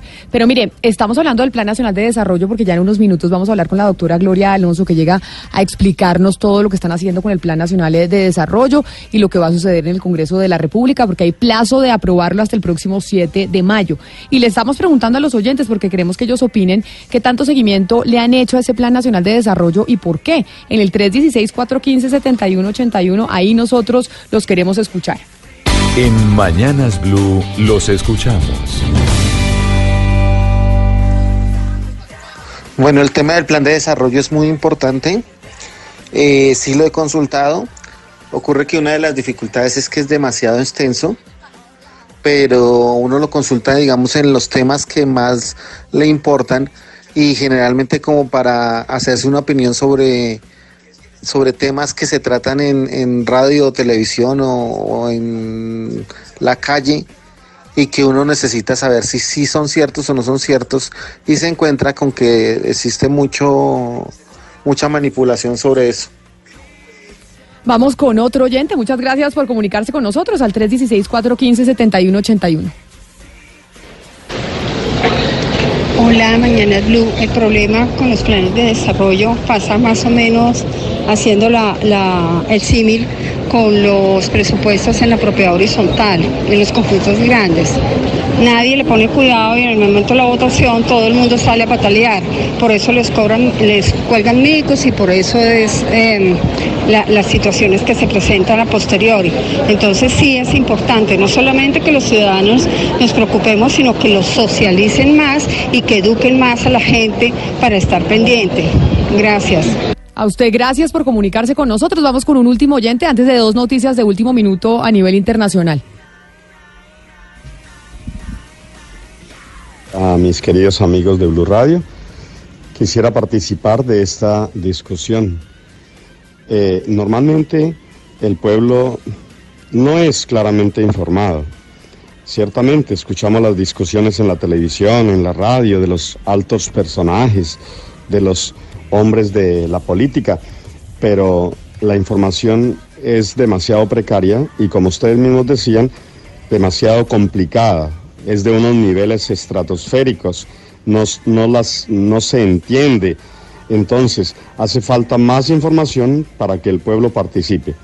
Le habla un sacerdote del departamento del Meta. Padre, en el departamento del Meta, muchas gracias por escucharnos y precisamente sobre esa información, por eso es que hoy invitamos a la doctora Gloria Alonso para que ella pues le explique también al- a, los oyentes y a los colombianos la importancia de este Plan Nacional de Desarrollo porque nos va a afectar absolutamente a todos y qué mejor que ir directamente a la fuente que es entre otras eh, pues la autora de ese plan de más de mil páginas que están discutiendo en el Congreso de la República. Pero usted dijo, Gonzalo, que tenemos eh, noticias de última hora, ¿qué pasó? Es así, Camila. La primera tiene que ver con el número de casos de sarampión en los Estados Unidos porque ascendió a 704, el número más alto en 25 años, según acaba de informar la autoridad sanitaria de ese país. Y la segunda, Camila, es un golpe durísimo a Donald Trump, quien dijo que Estados Unidos había derrotado a ISIS. Y es que se acaba de conocer un nuevo video del líder eh, del Estado Islámico, el señor Abu Bakr al-Baghdadi, quien acaba de aparecer y acaba de decir que se adjudica el Estado Islámico los ataques en Sri Lanka que dejaron más de 400 fallecidos. 11 de la mañana, 45 minutos, y es momento de las noticias que llegan a Medellín, a Cali, a Barranquilla, a Bucaramanga, pero también, por supuesto, aquí a Bogotá y la región. Los seguimos invitando a que participen con nosotros para la entrevista con la doctora Gloria Alonso, directora de Planeación eh, Nacional. ¿Qué tanto seguimiento le ha hecho usted al Plan Nacional de Desarrollo y por qué? Mándenos sus mensajes al 316-415-7181.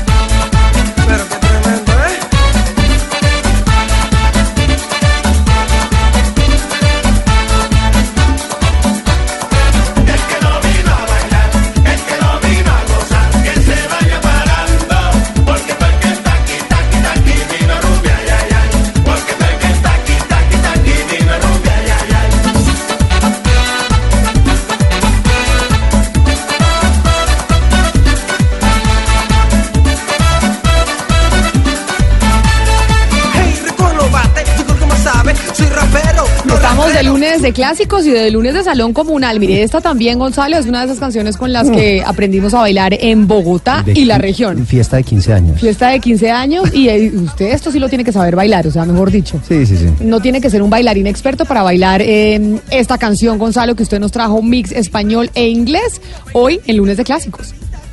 Es así, Camila, hemos colocado canciones que van ligadas al rock, al pop, a la salsa y al merengue, porque yo dije, esta canción seguramente Camila la bailó en algún momento. Vamos a imaginarnos a Camila a los 15 años bailando con algún chico que la haya sacado en esos salones comunes y bailar esta canción, este clásico de los ilegales que, por ejemplo, en Venezuela sonó muchísimo.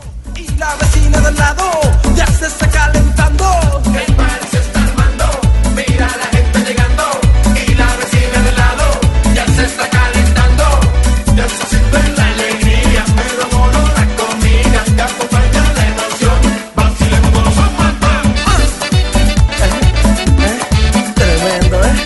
Este era el único chance que usted tenía de bailar suelto en, esa, en las fiestas de esa época, porque acuérdese que era merengue, salsita, y usted le tocaba sacar a la, a la pareja, saber ilegales. bailar.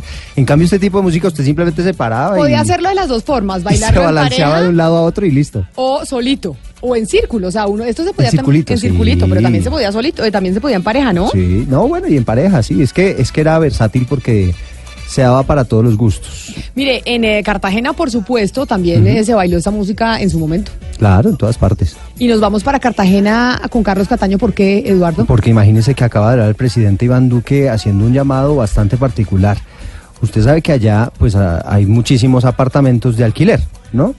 Y lo que está pidiendo el presidente Iván Duque es que las autoridades tomen medidas para evitar que esos apartamentos de alquiler sean utilizados para la prostitución de niños. Muchas veces, Camila, pasa que ni siquiera los dueños de los apartamentos se enteran. Simplemente llama a una persona, dice que está interesada, le arriendan el apartamento y esa persona termina utilizando ese apartamento para temas de prostitución infantil.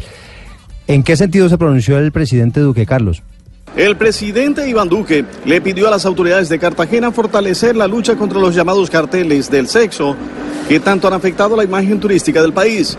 Para controlar estas actividades criminales, pidió ejercer una vigilancia severa sobre la llamada para hotelería y toda actividad informal del turismo. Voy a poner más policía en Cartagena porque yo no quiero bajo ninguna circunstancia que en esta ciudad se esté dando lo que algunos mal llaman turismo sexual. Cero tolerancia con utilizar apartamentos de esta ciudad para que abusen de los niños. Y eso tiene que ser generalizado en todo el mundo. El mandatario también ratificó la existencia de un banco público de datos de personas implicadas en delitos sexuales. En Cartagena, Carlos Cataño, Iguarán Blue Radio. Bueno, ahí tiene. Pero terrible esa información, ¿no? Claro, y es que además, que- pero además que usted no corrobore, por- uno dice, oiga, yo arriendo mi apartamento, no tengo eh, pues la certeza de que ahí se vayan a hacer cosas ilegales, pero entonces ahora al arrendatario, o sea, al que arrienda, le toca eh, pues tener un poco más de cuidado y saber a quién le está prestando, eh, a quién le está dando su apartamento. Sí, tal vez un par de preguntas más a la hora de saber para qué se va a arrendar, pero lo que usted dice es cierto, Camila, es muy complicado porque muchas personas viven en otras ciudades, en el centro del país, y tienen su apartamento de arriendo en Cartagena. Eso es un negocio un poquito a larga distancia y hacer esa verificación, como usted bien lo dice, es bastante complicado. Hay unas personas que ayudan ahí para... Sí, hay gente que, por ejemplo, lo mete en Airbnb, lo mete en esas plataformas para ganarse unos dineros más porque lo tuvo como inversión o lo tiene como inversión.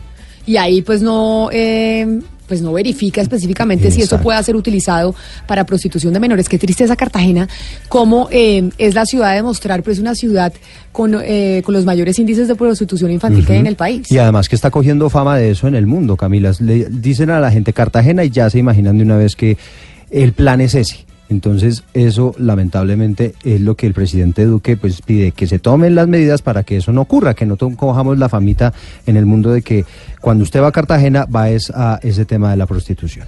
Pero de Cartagena vengámonos a Bogotá porque le pusieron, eh, ¿qué pasó con el alcalde Enrique Peñalosa? Pues imagínese, Camila, que le abrieron un incidente de desacato. Esto lo que quiere decir es que mm, desobedeció una tutela, una orden judicial por no cumplir con la suspensión de cualquier intervención sobre los humedales de Bogotá. Este tema medioambiental, Camila, que sigue siendo el dolor de cabeza del alcalde de la ciudad. Luis Fernando Acosta, ¿qué dice la medida judicial y ya se pronunció el alcalde? Sí, señor Eduardo, se pronunció el alcalde ya hace algunos minutos, respondió justamente a esa apertura de incidente de desacato en su contra por haber omitido una orden judicial de abstenerse de hacer cualquier tipo de intervención en obras o con obras en los humedales de Bogotá. Dijo que no se ha cometido ningún tipo de desacato, esto lo dijo ya hace algunos minutos. Nosotros estaremos informando al juez por qué nosotros no hemos cometido ningún desacato, ni estamos construyendo surhumedales, ni cosa por el estilo. Pues se refiere justamente a una decisión judicial del 18 de diciembre de 2018, eh, que ordenó justamente suspender de manera provisional los efectos de un decreto, el 565 de 2017, por medio del cual se modifica la política de humedales en el Distrito Capital y se hace relación justamente a la definición de la recreación pasiva y de los usos de los humedales. El viernes, el jueves pasado, eh, Camila y Eduardo, si ustedes bien recuerdan, hablábamos de una inspección ocular que hacía la Contraloría de Bogotá en el, humedal Juan Amarillo. Es específicamente este caso de la intervención y la obra de tres senderos peatonales, eh, tres puentes peatonales que se están construyendo allí en el humedal Juan Amarillo. Y justamente sobre ese tema fue que se pronunció eh, el alcalde Enrique Peñalosa. El juez cuarto administrativo de la ciudad, que ha notificado justamente de manera oficial de la apertura de este incidente de desacato contra el alcalde de Bogotá, eh, pues habla justamente de que le da tres días al alcalde mayor para que responda ante el juez con la documentación necesaria para explicar y responder por qué no ha acatado la decisión de diciembre de 2018. Gracias. Mire, Eduardo, ¿a usted le gusta correr? ¿Usted corre o no corre? Eh, sí, pues eh, juego, me gusta más el fútbol. Pero no, pero no se inscribe en maratones y demás. No. ¿No le gusta correr los 10K, los 5K, Sí, no, los no, no. 15K? No soy muy aficionado. a Ay, eso. pues le tengo una invitación para que para introducirlo en el mundo ¿Ah, sí? del atletismo. Pero me tiene que avisar con tiempo para empezar a, a entrenar un poquito. No, es que pues no le avisé con tanto tiempo, pero está con nosotros eh, la doctora Cristina Carrizosa, que es la directora de la Fundación Matamoros, porque usted sabe que la Fundación Matamoros hace una, una carrera 10K, que es Mm, precisamente... sí, la de los héroes. La de los héroes, Ah, exacto. claro, pero, conozco. Y hay héroes que, que han tenido, que han sido víctimas de las minas antipersona y si están ahí corriendo y usted no. ¿Ah, sí? Sí, señor. Uy, no va a tocar correr entonces. Pues doctora Carrizosa, bienvenida a Mañanas Blue, gracias por estar con nosotros. No, Camila, al contrario, muchas gracias por invitarme. Bueno, esta edición de la, mm, de la, de la Fundación Matamoros de la Carrera en Bogotá va a ser cuándo? Mire, es el próximo domingo, 5 de mayo, y es una simultánea 3K con 10K, de manera que si no está el estado físico muy cómodo para el, los atletas, pues hay para todos los gustos, porque la 3K la puede caminar con sus hijos, salir en familia y además contribuir a esta causa, Camila, se trata de 13.500 eh, héroes veteranos heridos en combate que tenemos en Colombia. Y la carrera básicamente procura conseguir recursos para financiar los programas pero no solamente para financiar los programas, sino para crear en Colombia una cultura de reconocimiento y de gratitud a estos hombres que nos han cuidado pues por tantas décadas del conflicto. Cuando uno oye la Fundación Matamoros, obviamente se empieza a acordar de los programas que tienen sobre estos eh, militares que estuvieron afectados por el conflicto. Después de la firma del acuerdo de paz, ¿ustedes siguieron recibiendo la misma cantidad de personas que empezaron a ingresar eh, al programa de la Fundación Matamoros o hubo una reducción importante? ¿O ya no recibieron más y tienen los eh, 13 mil que están en el programa de la Fundación eh, Matamoros de antes?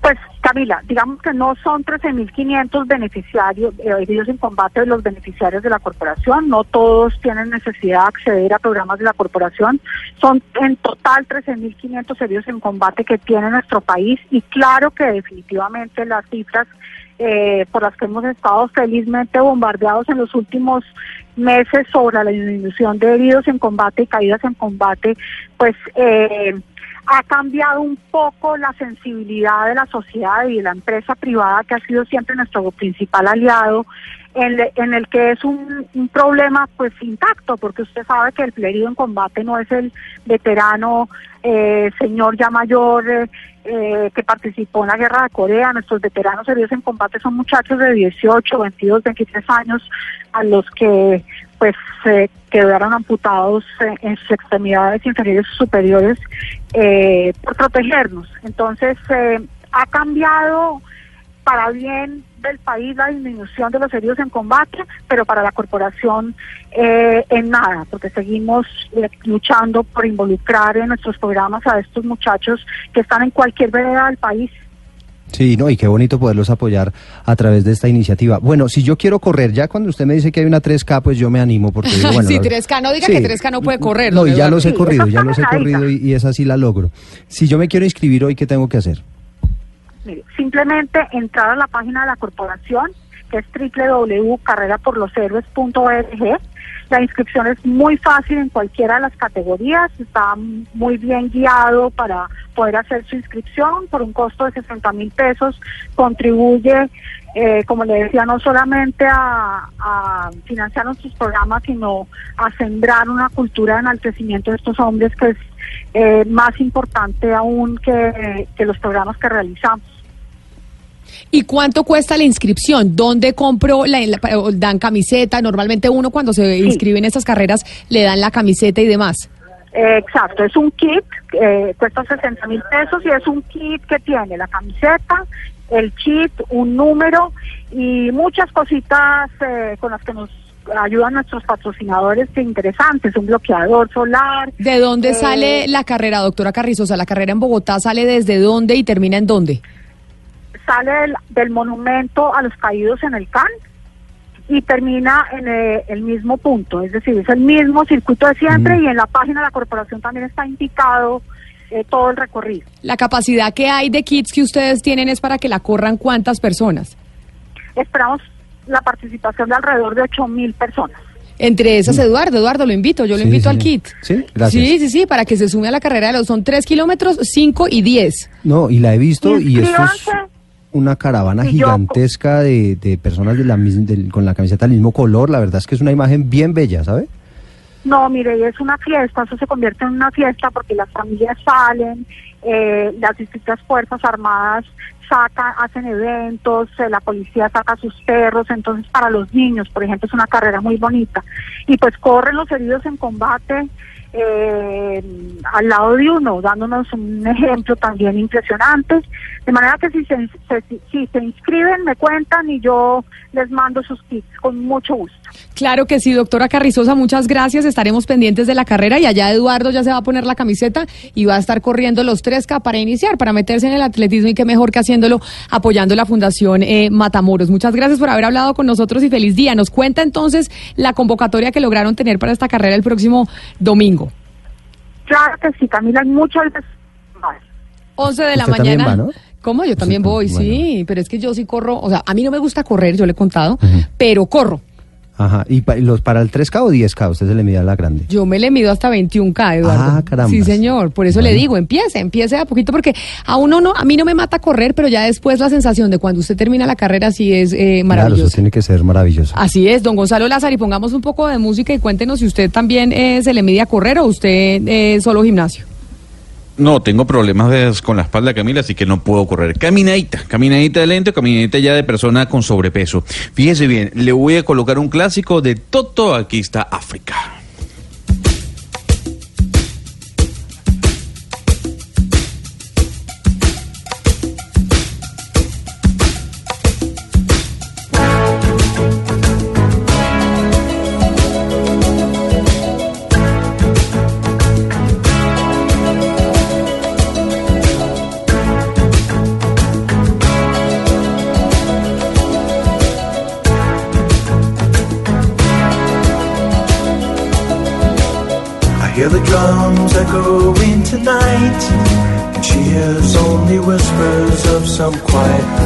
Conversation. She's coming in 12:30 flight. The moonlit wings reflect the stars that guide me towards salvation. Y con este clásico nos conectamos nuevamente con Medellín, Cali, Barranquilla y Bucaramanga, porque ya son las 12 del día, un minuto. 12 del día, dos minutos, ya son las 12 del día, tres minutos. Vamos a hablar del Plan Nacional de Desarrollo con la doctora Gloria Alonso, que la estamos esperando. Dice que Ana Cristina, como son eh, los trancones de Bogotá, que está en un trancón, la doctora Alonso, pero que viene para hablar eh, con los oyentes precisamente sobre el Plan Nacional de Desarrollo, hacer las explicaciones pertinentes eh, para aclarar y por lo menos que la gente conozca lo que se está discutiendo. Si hay un punto que usted le preocupe del Plan Nacional de Desarrollo o que quiera que se le explique, usted diría que es cuál.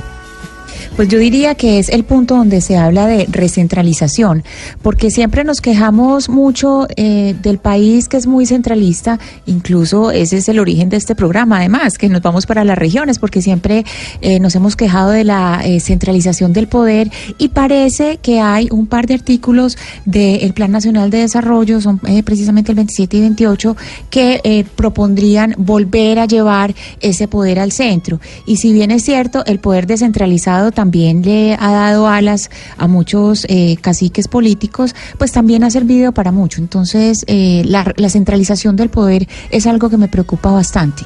Hugo Mario, si yo le preguntara a usted cuál es ese punto dentro del Plan Nacional de Desarrollo que usted quiere aclarar con la doctora Gloria Alonso, ¿sería cuál? Bueno, el de las pensiones, aunque eso ya suficientemente se ha venido analizando, debatiendo y aclarando, pero sigue sin duda siendo un tema bastante, bastante, bastante interesante para quienes sobre todo están ya próximos a pensionarse. Pero además porque igual ese artículo que se había metido se cayó, en donde usted podía tomar la decisión, así, así ya le faltara un año para pensionarse, si se quería cambiar de, eh, de un régimen privado, o sea, de una, mm, donde usted cotizara en una privada a Colpensiones, lo A podía hacer. Colpensiones. Exacto. Claro. Y Es eso, la gran pregunta que, que, que muchos se hacen hoy, Camila. ¿Qué hago finalmente? ¿Me traslado? ¿No me traslado? ¿Me conviene? ¿No me conviene? No, a es pesar que- de que esto se, se, se ha venido ¿Sabe discutiendo que- ampliamente, la gente sigue muy sabe- confundida. Hugo Mario y Camila, que sabe una cosa que sobre pensiones hay un, un artículo que a mí particularmente me preocupa mucho, el que tiene que ver con aquellas personas que no alcanzan a cumplir ni las semanas ni los aportes necesarios y resulta que eh, pues no van a tener el derecho a la pensión. Eh, lo- se lo escuché a la doctora Angélica Lozano diciendo que el gobierno va a disponer de esos dineros, que antes se acuerda que se lo devolvían a la persona, si, esa, si la persona durante los próximos 10 días que reciba, que es notificada de ello, no, no, no lo retira. De tal manera que a mí particularmente, yo no sé si eso ya se hundió o no se hundió, pero esa parte de que aquellas personas que no han cumplido con las semanas cotizadas eh, y que no cumplieron con ellas, eh, pierden el derecho a recibir lo ahorrado, el dinero que había ahorrado. Esa parte de mí, en lo que tiene que ver con pensiones, me inquieta mucho. No, pues en pensiones le inquieta mu- a, a- a todos los colombianos nos inquietan muchas cosas precisamente. Nos inquietan muchas cosas sobre qué va a pasar eh, o qué hay en el Plan Nacional de Desarrollo sobre ese punto. Pero lo cierto es que el artículo que se, ingre- que se metió en un momento dado para que usted pudiera cambiarse a Colpensiones, así se le faltará solo un año para pensionarse, se cayó. Porque acuérdese, Hugo Mario, que uno lo puede hacer creo que hasta faltando 10 años para pensionarse. Es, has- hasta ahí es el plazo que usted tiene. Después ya no se puede cambiar. Claro, y, y- y eso es justamente lo que le preocupa a muchos que ya están a menos de 10 años y todavía siguen en fondos privados. ¿Qué va a pasar finalmente? ¿Por qué voy a ganar menos yo a través de una pensión que, que los que están en colpensiones? Eh, son muchas dudas en torno a ese tema que sería bueno resolver antes de la aprobación del Plan Nacional de Desarrollo. que son mil páginas, ojo pues, mil páginas, 316-415-7181. Esa es nuestra línea de WhatsApp, el número en donde ustedes se comunican con nosotros y nos envían eh, sus mensajes porque queremos escuchar eh, sus opiniones, sobre todo ahora que vamos a hablar con la doctora Gloria Alonso, eh, directora de Planeación eh, Nacional. ¿Qué tanto seguimiento le ha hecho usted al Plan Nacional de Desarrollo y por qué? Aquí los queremos escuchar. En Mañanas Blue los escuchamos. Buenas tardes, eh, Camila y sus compañeros. Les deseo muchas felicidades. La verdad, yo no me pongo a leer, por ejemplo, eso, el plan de desarrollo. Por eso voté por los decentes. Yo confío en ellos y para eso ganan buena plata y espero que no dejen pasar ninguna barbaridad. Muchas gracias. A usted muchas gracias por llamarnos y muy sincera la oyente, Ana Cristina. Ella no lee, ella dice, para eso yo voto por unos congresistas en los cuales confío y espero que ellos no dejen eh, pasar ningún, eh, ningún mico ahí en el, eh, en el Congreso de la República, en el Plan Nacional de Desarrollo. Pero es que Camila, yo creo que la voz de esa, de esa oyente es la voz de muchas personas en Colombia. Creo que son muy pocos las personas, los ciudadanos que se leen todo el plan de desarrollo y entre esos ciudadanos incluyo a muchos congresistas, porque no creo que los congresistas la hayan leído así, que uno diga pegaditos con lupa, no creo la verdad. Exacto, se leen algunos puntos que les interesan, Sí, pero claro. no todos. Claro, ellos ponen ahí sus subrayados y ponen a, todos sus eh, asesores a hacer un estudio y ellos estudian sobre lo subrayado, pero no creo que sean eh, los más eh, dedicados a leer. Es que además el, el- el tamaño del plan es absurdo y se los pasaron con mucha premura, es decir, se los pasaron encima del tiempo. Vamos con otro oyente a ver qué nos dicen eh, los oyentes de qué tanto seguimiento le hacen al Plan Nacional de Desarrollo acá nosotros mientras esperamos a la doctora Gloria Alonso para que responda a las preguntas de los oyentes y las dudas que tenemos tanto sobre, sobre ese plan que tiene plazo en segundo debate hasta el próximo 7 de, de mayo de ser aprobado. Buenos días Camila y la mesa, mi nombre es Jairo Martínez de, de Bogotá. Yo creo que no hay mucha gente que le sigue la pista al Plan Nacional de Desarrollo. Yo particularmente sí porque pues soy estudiante de Administración Pública y además hago un programa en una radio comunitaria. Pero yo creo que la gente sí debería seguirle la pista a este tipo de proyectos ya que es la ruta de navegación del gobierno durante los próximos cuatro años y especialmente el del gobierno de Iván Duque. No es un plan nacional de desarrollo, sino un plan nacional de subdesarrollo. Un saludo para todos. Porque dirá el oyente que es un plan nacional de subdesarrollo, porque dicen eh, todavía hay muchas cosas que nos que nos falta por, eh, por meter ahí para lograr llegar a ser una, una nación desarrollada, Ana Cristina. Pues lo que pasa es que eh, también, Camila, todos tenemos una visión de desarrollo muy distinta. Hay personas, si uno se pone a leer todos los artículos que han escrito sobre lo que conocemos del plan de desarrollo, hay muchísimos que están escritos desde la posición que, desde la posición que todo, todo es válido. Entonces, quien lo ve desde el otro lado del, del, del río, pues dice, esto es eh, subdesarrollo. Todo hace parte de la democracia que todos opinemos como nos parece ese plan nacional de desarrollo, así no lo conozcan del todo muchos. 316-415-7181, ahí nos siguen escribiendo los oyentes. Muy buenos días, doña Camila. La felicito desde Copacabana, Antioquia. Le habla María Valderrama.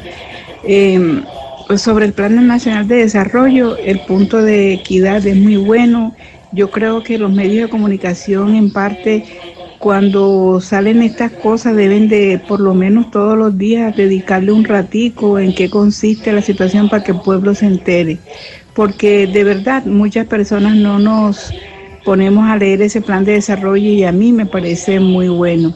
Y los medios deben de ayudar a, a- a comunicarlo, a leerlo al menos, capítulo por capítulo, en, el tiempo en que se inicia la cuestión para saber si los senadores tienen razón o no y si lo sacan de tanta politiquería. Muchas gracias. Un saludo a toda la gente en Copacabana, en el departamento de Antioquia, que nos escucha. Gracias por los mensajes, Oscar. Pero yo sí creo que la prensa ha venido haciendo un trabajo importante en, em, en explicar lo que está pasando en el Plan Nacional de Desarrollo. ¿O usted cree que no, que ha faltado aún más pedagogía? Me parece que ha faltado pedagogía, Camila, pero además creo que el gobierno siempre dice que socializa el plan, ¿no? Que nos reunimos con tales, con todas las personas en los departamentos, en las ciudades, con los distintos gremios y demás, y uno habla con todos ellos y todos se quejan de que el gobierno no, lo no los ha enterado exactamente de qué, de cuáles son los verdaderos alcances del plan. Y en lo que tiene que ver con los medios, por supuesto que ha habido debate, pues nosotros los hemos escuchado todos y hemos estado muy pendientes de ellos, pero me parece que, que la gente todavía no está empapada de los alcances del plan, solamente de aquello que le, que, que le afecta o que le compete. Mire, por ejemplo, ¿se acuerda que se habló mucho de que iban a desmontar los subsidios de energía a los estratos 3? Ese, ese, por ejemplo, es un punto que quedó allí y que uno sabe, bueno, al fin quedó, no quedó, está para discutir, no está para discutirlo. Es decir, uno se va ocupando del plan de la medida en que se siente afectado por los alcances del, de- del plan, no, no en su, en su integralidad, es decir, no de manera completa. Oiga, y hablando precisamente de otro de los puntos que hay que preguntarle a la doctora Alonso del Plan Nacional de Desarrollo, es uno que tiene que ver con su región. Electricaribe, del que, de la empresa que hemos hablado desde hace tanto tiempo, le surte energía al 23% del territorio nacional. 23%, Oscar. El norte del país lo surte Electricaribe. Esta es una empresa que está intervenida por el Estado colombiano y que hoy el Estado, es decir, Electricaribe es propiedad del Estado está completamente desfinanciado Electricaribe. Están intentando venderla, como ya sabemos, a ver si se vende por partes, si la venden completa, para que venga eh, otra empresa y tome control eh, de Electricaribe. Pero además de eso, tenemos un pleito con España, con, eh, con gas natural, porque se nos eh, demandó por, y, est- y- y estamos peleando, digamos, Colombia con, eh, con los españoles por cuenta de que los españoles dicen que es que no tenían las garantías, que no les pagaban, etcétera, etcétera, y el Estado colombiano diciendo que no se hizo la inversión suficiente que tenía que hacer gas natural y que por eso a razones que tenemos los problemas de prestación de servicio de energía eléctrica con Electricaribe en el norte del país. Y dentro de ese Plan es. Nacional de Desarrollo es que se le va a cobrar, o la idea es que se apruebe, es que se le cobre a los estratos 3, eh, 4, 5 y 6 un porcentaje adicional para poder eh, pues recuperar Electricaribe, que es el 23% de la energía del país. Así es, Camila. Mire, la verdad es que, eh, usted me perdona el símil, Electricaribe hoy es una vaca flaca. Usted, una, intervenía y todo por el, por el Estado, por el gobierno, es una vaca flaca. Usted no puede vender una vaca flaca si esa vaca flaca usted no la engorda. ¿Cómo la engorda para que sea atractiva, para que se la compren? Hombre, usted tiene que decir, nosotros asumimos, por ejemplo, el tema pensional. Nosotros asumimos, entonces comienzan a asumir para que el futuro eh, comprador de la vaca flaca se interese por la vaca flaca, porque si no, usted no la va a poder vender, no la puede vender nunca. En este momento, vender el Electricaribe es muy complicado por lo que usted ha dicho también y porque además eh, no, no resulta atractiva para futuros eh, inversores. Y a eso hay que sumarle, Camila, el riesgo que, existe de que si Electricaribe no se salva, que además ha sido la- el motivo de unión de toda la bancada costeña, si Electricaribe no se salva, el resto del país corre el riesgo de quedarse sin energía. Porque es que realmente ese 23% surge de acá, de Electricaribe, de la región Caribe. Pero además es que usted sabe lo que puede llegar a suceder, eh, don Oscar Montes, si la nación llega a perder ese pleito de Electricaribe. Es que hoy en día el, eh, el problema más grande, digamos, económico, entre otras cosas, de empresas de la nación que tiene, eh, que tiene Colombia es Electricaribe. Es, De que, es- acuerdo, es, que es gravísimo. Y donde lleguemos a perder esa, esa demanda de, de los españoles, yo no sé, eh, con, con- con lo que se nos ha dicho de lo desfinanciados que estamos nosotros en Colombia, de dónde vamos a poder pagar esa, esa demanda, porque además las pretensiones son millonarias. Y además le digo lo siguiente, en esos tribunales internacionales, que es donde hay que estar pendiente, ¿no? Porque ahí es que se tiene que dar la pelea, yo siempre tengo la impresión de que Colombia se descuida. Y de repente, ¡pum!, sale la noticia de que se perdió el pleito. En este momento lo que usted dice es cierto, esa demanda es muy grande, pero además con un argumento que ha hecho carrera, y es la cultura del no pago. Dicen los españoles que el tema de Electricaribe no tiene que ver con el hecho de que ellos no hicieron las inversiones que había que hacer, que había que modernizar la, la- la- toda la, infraestructura. que no, que no que hicieron las ver. inversiones, porque obviamente esas inversiones no se hicieron y debieron haberlas No se hechas. hicieron. Y de los problemas que tenemos en este momento en 23, eh, en, en 20 en- en el territorio nacional, en 23% del territorio nacional es por cuenta de que no se hicieron las, las inversiones. Así es, Camila, pero ellos, ellos lo que dicen es que no las hicieron porque es que aquí hay una cultura del no pago. Como no nos pagaban el, servicio, entonces no teníamos cómo hacer las inversiones. Y ese argumento terminó haciendo carrera en algún sector, porque realmente, Camila, mire, yo, yo estuve conversando con pues, directivos de Electricaribe y con todo lo que conocen del sector y me decían algo así como esto, mire, el 23% es evasión, el 23% no paga, pero el resto, cuando el servicio se presta bien, cuando mejora el servicio, la gente comienza a pagar. Es decir, la gente se vuelve evasiva, la gente no, comienza, no paga en algunos sectores, no en todos, cuando el mal servicio se, está prestando. Entonces, cuando se presta mal servicio, la gente dice, ¿yo por qué voy a pagar un mal servicio? Pero cuando el servicio mejora, la gente otra vez vuelve a pagar. Ahora, no, no siempre ocurre así. Hemos visto casos aquí eh, eh, en Blue Radio, en, en- en- en Mañana Blue, los famosos videos, ¿se acuerda?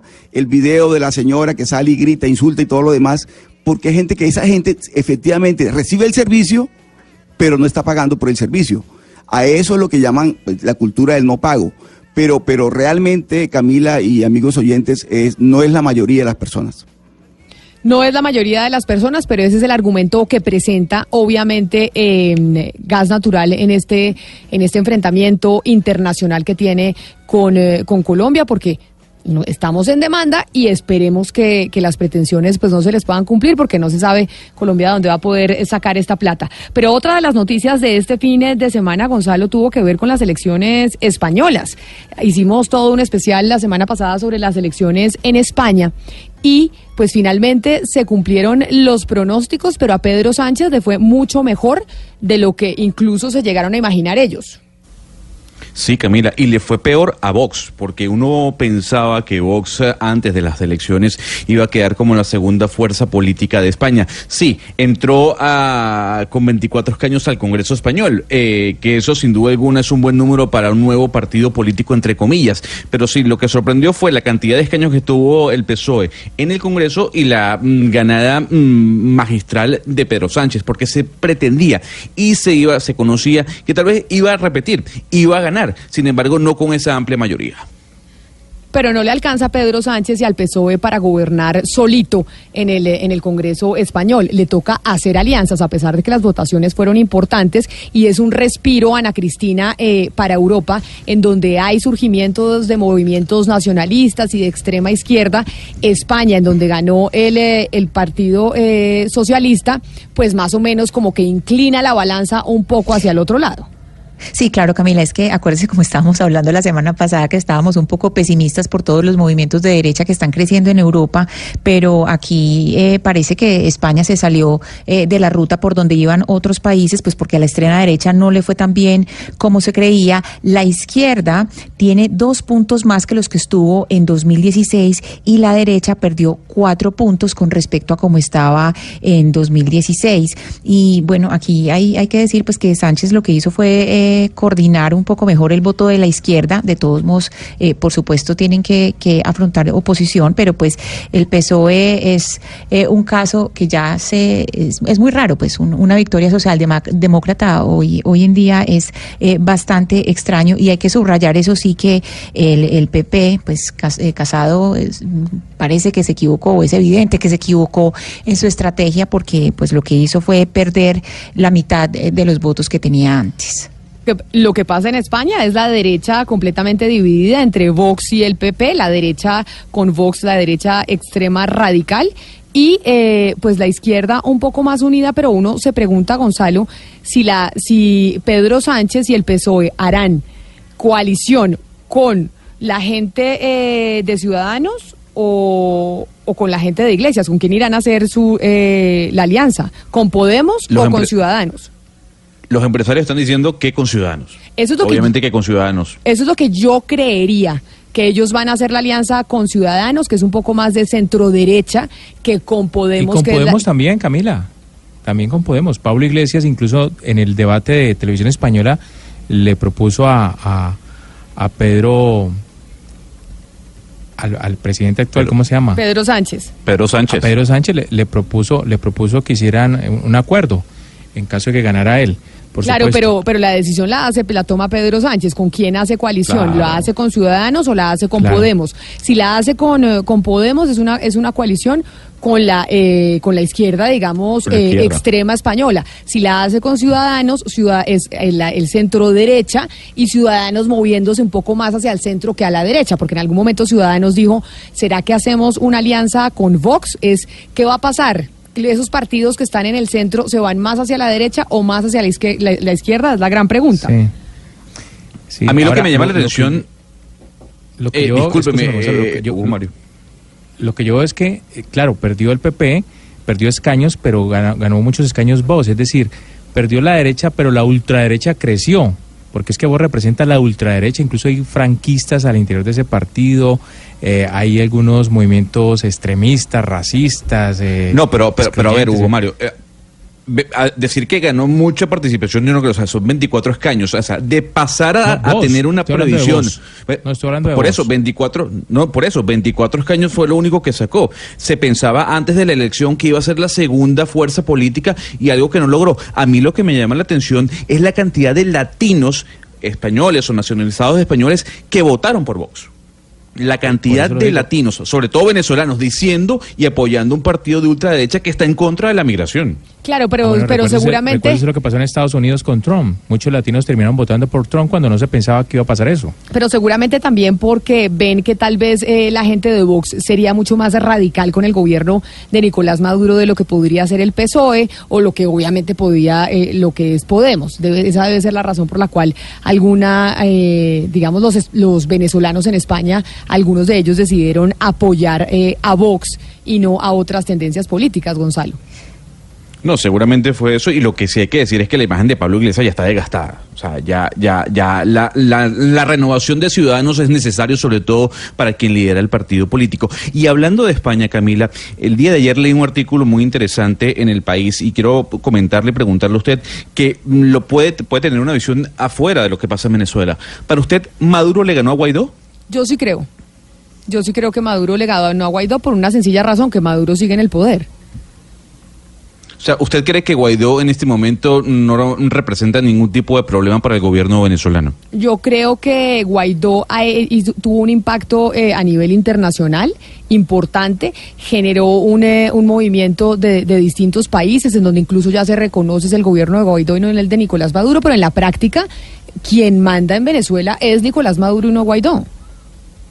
Es que me llamó la atención porque en este artículo del país hablan de esa posición que usted tiene, que es respetable y que mucha gente piensa de que ya Juan Guaidó pasó, o sea, de que Nicolás Maduro ganó esa batalla porque han pasado ya casi cuatro meses desde que Guaidó juró como presidente interino y no ha pasado absolutamente nada, entre comillas, dicen algunos. Pero sobre los migrantes y sobre la posición de algunos latinos, que son tantos en España, digamos la migración colombiana a España es, es bastante alta, votando por Vox, haciendo eh, semejanza con lo que pasó en Estados Unidos de latinos inmigrantes votando por Trump. Es que sabe qué es lo que pasa, Hugo Mario, que muchas veces las, eh, los latinos que ya migraron dicen yo ya migré, ya tengo mis derechos aquí, ya puedo votar, yo no quiero que venga nadie más. O sea, es como que a uno le parecería increíble, pero es como negar esos Sí, orígenes y pasa, uno creería, es como esa gente que viene de una clase social y después eh, mejora económicamente y empieza a tratar mal a, a- a la clase social de, de donde viene, olvidándose de dónde viene. Es un poco lo que Eso pasa, lo que pasa en Estados Unidos y lo que está pasando en España también, según nos cuenta Gonzalo. Pero a diferencia de Estados Unidos, Camila, bueno, es que Trump eh, venía muy fuerte planteando eh, una posibilidad de que Estados Unidos volviera nuevamente a ser una generadora de empleo como lo había sido hace 30, 40 años atrás. Es decir, la gente que veía en Trump la posibilidad de conservar o de aumentar el empleo en la, en la nación. Pero es que el caso de vos es un, es un movimiento nuevo, extremista. Digo yo, por eso decía yo que la, la derecha perdió, pero ganó la ultraderecha porque, porque vos logró finalmente una gran votación. A pesar de no haber ganado, logró una gran votación. Sí, Hugo Mario, pero de todos modos hay, hay datos que son bastante sorprendentes y es, eh, por ejemplo, hasta los últimos escrutinios que se hicieron en el País Vasco, el Partido Popular, Ciudadanos y Vox consiguieron cero escaños, ni uno. pero hay un votante que es el votante vergonzante, ¿no? O sea, lo que dice Camila, gente que dice que vota por, por, por el quien, por, el- por su convicción, pero a la hora de preguntarle, ¿usted por quién va a votar? Nunca dice efectivamente por quién va a votar. Siente vergüenza de decir, voy a votar por, por Vox, por ejemplo, en España, o por otros candidatos de ultraderecha, y efectivamente a la hora de votar, votan por ese candidato. Siente vergüenza, es el voto vergonzante.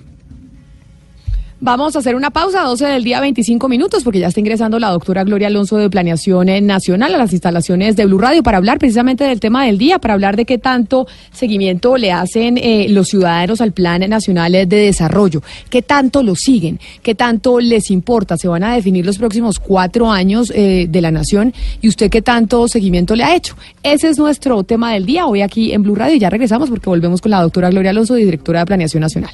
Cuando 12 del día, 28 minutos y finalmente llegó la doctora eh, Gloria Alonso de Planeación Nacional. Doctora Alonso, ¿qué le pasó? Teníamos la cita a las 12, ¿qué le pasó? ¿Los trancones de Bogotá?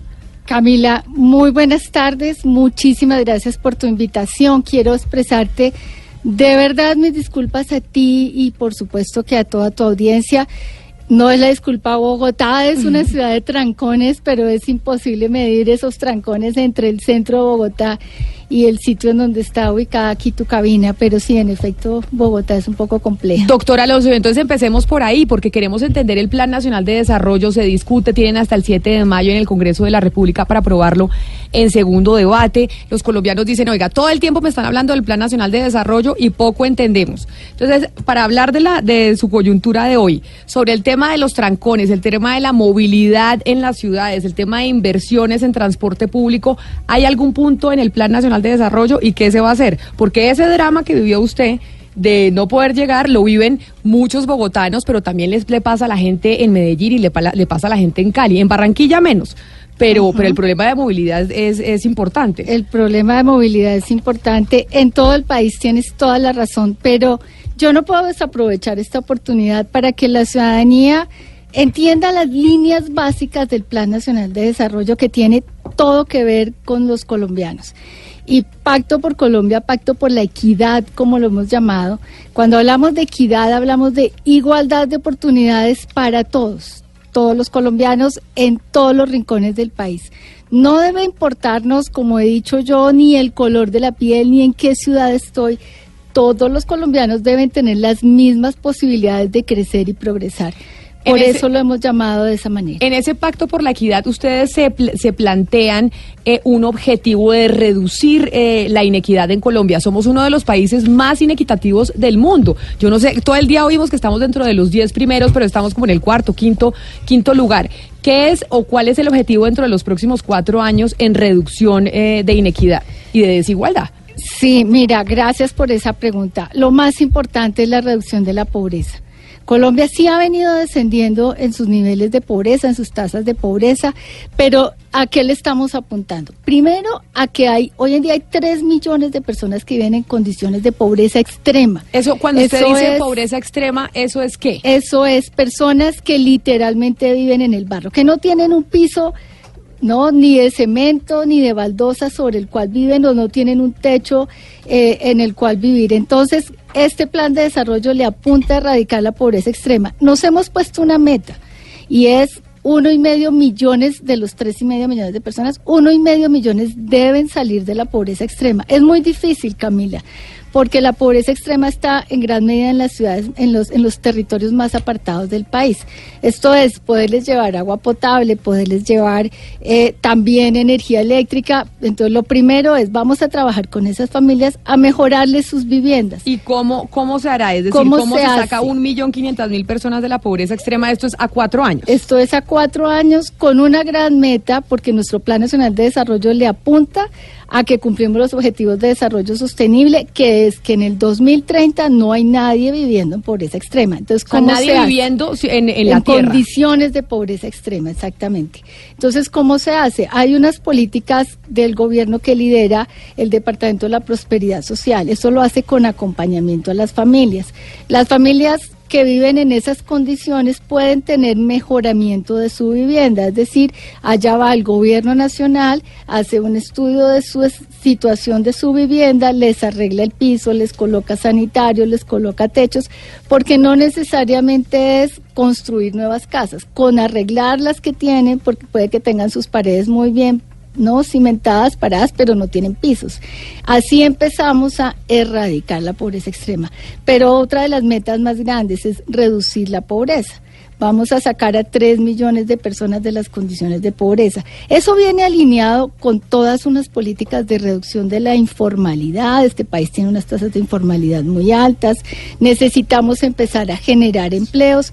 Por eso nuestras metas, una de las grandes apuestas es Vamos a trabajar para que por lo menos 1.6 millones de, emplea- de personas consigan un empleo, pero no es suficiente. Políticas de emprendimiento.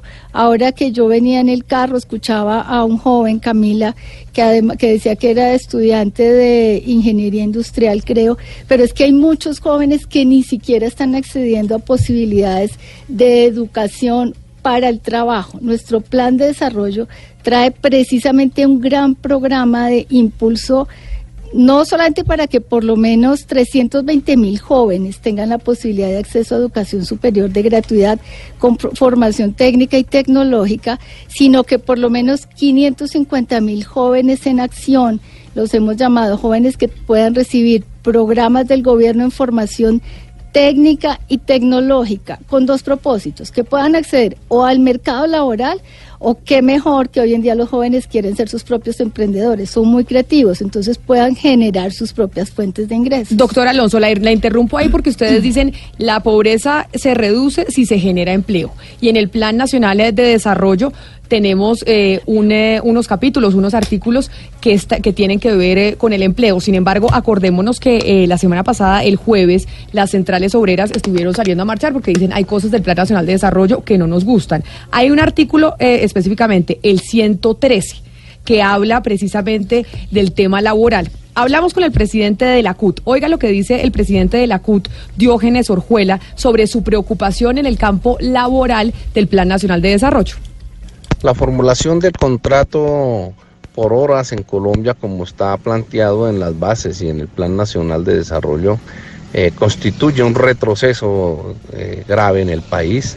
Elimina el contrato laboral como está eh, establecido hoy en Colombia, basado en el salario mínimo diario, pero además es un ataque brutal a la negociación colectiva y es un ataque brutal igualmente a las convenciones colectivas eh, vigentes. Van a darle un instrumento a los sectores más retrógrados del empresariado para aumentar la precarización en Colombia con empleos basuras, que es un asunto por los cuales Colombia sigue siendo uno de los países más cuestionados en todo el continente y en el mundo. Pues básicamente esa es la crítica que hacen las centrales obreras y cuando se habla de empleo usted entenderá, doctor Alonso, que obviamente los colombianos empiezan a preocuparse. Entonces, ¿qué responderle a las centrales obreras sobre ese punto, sobre el artículo 300, 113 del Plan Nacional de Desarrollo que habla de la prestación de servicios? Gracias, Camila. Mira, es muy importante que los colombianos entiendan dos cosas. La primera, cuando hablamos de que de informalidad, el 60% de los colombianos actúan o trabajan en condiciones de informalidad. Y e- de esos colombianos, un porcentaje muy alto hoy en día está trabajando por horas. Como trabajan por horas y ganan menos de un salario mínimo, no están cotizando a ninguna clase de eh, política de protección social, es decir, no tienen, no cotizan a salud, no cotizan a pensiones, no cotizan a riesgos laborales. ¿Cuánta Lo gente que en el país se- está trabajando por horas más o menos? eh, te debo ese dato, pero el número es muy alto. Entonces, ¿qué pasa? Lo que estamos haciendo aquí precisamente es creando una posibilidad para que esas personas sí accedan a un sistema de protección social. Hoy no están, entonces no cotizan a salud y no cotizan a pensiones. Más del 40% de los colombianos que deberían estar cotizando en pensiones no lo están haciendo y por eso es que pues nuestra población está envejeciendo sin una posibilidad de pensión. Pero esas, Entonces, esas personas que trabajan por horas, es decir, aquellas empresas que contratan a las personas eh, por horas, lo están haciendo de manera legal. Es decir, ¿es- ¿es legal contratar a una persona por horas sin, eh, sin pagarle, eh, digamos, lo que se le paga a una persona que está en nómina? pues todo esto incluye volverlos formales. No es que sea ilegal o ilegal, es que el, el mundo se ha venido desarrollando, hay muchas, muchas actividades de servicios, ¿no? Sobre todo de servicios, usted sabe que el mundo ya se conecta por internet Claro. y las empresas tercerizan en el resto del mundo. Colombia puede volverse un gran eh, hub, un centro de desarrollo de prestación de servicios de mano de obra y lo contratan por hora y la gente trabaja desde su casa por ejemplo, y está generando fuentes de ingresos. Entonces, pues el, el mundo ha ido avanzando, Colombia ha ido avanzando, no necesariamente yo voy a una empresa y trabajo ahí ocho horas, sino que los mecanismos por los cuales el mercado laboral se ha ido desenvolviendo en el mismo ritmo en que los sectores, tanto servicios como comercio, actúan, pues tenemos que modernizarnos también e ir al mismo ritmo. Entonces aquí lo que se hace es démosles la posibilidad a todas esas personas de que puedan acceder al mercado eh, a, tener una a protección social. Pero que es importante también, ahí no nos quedamos.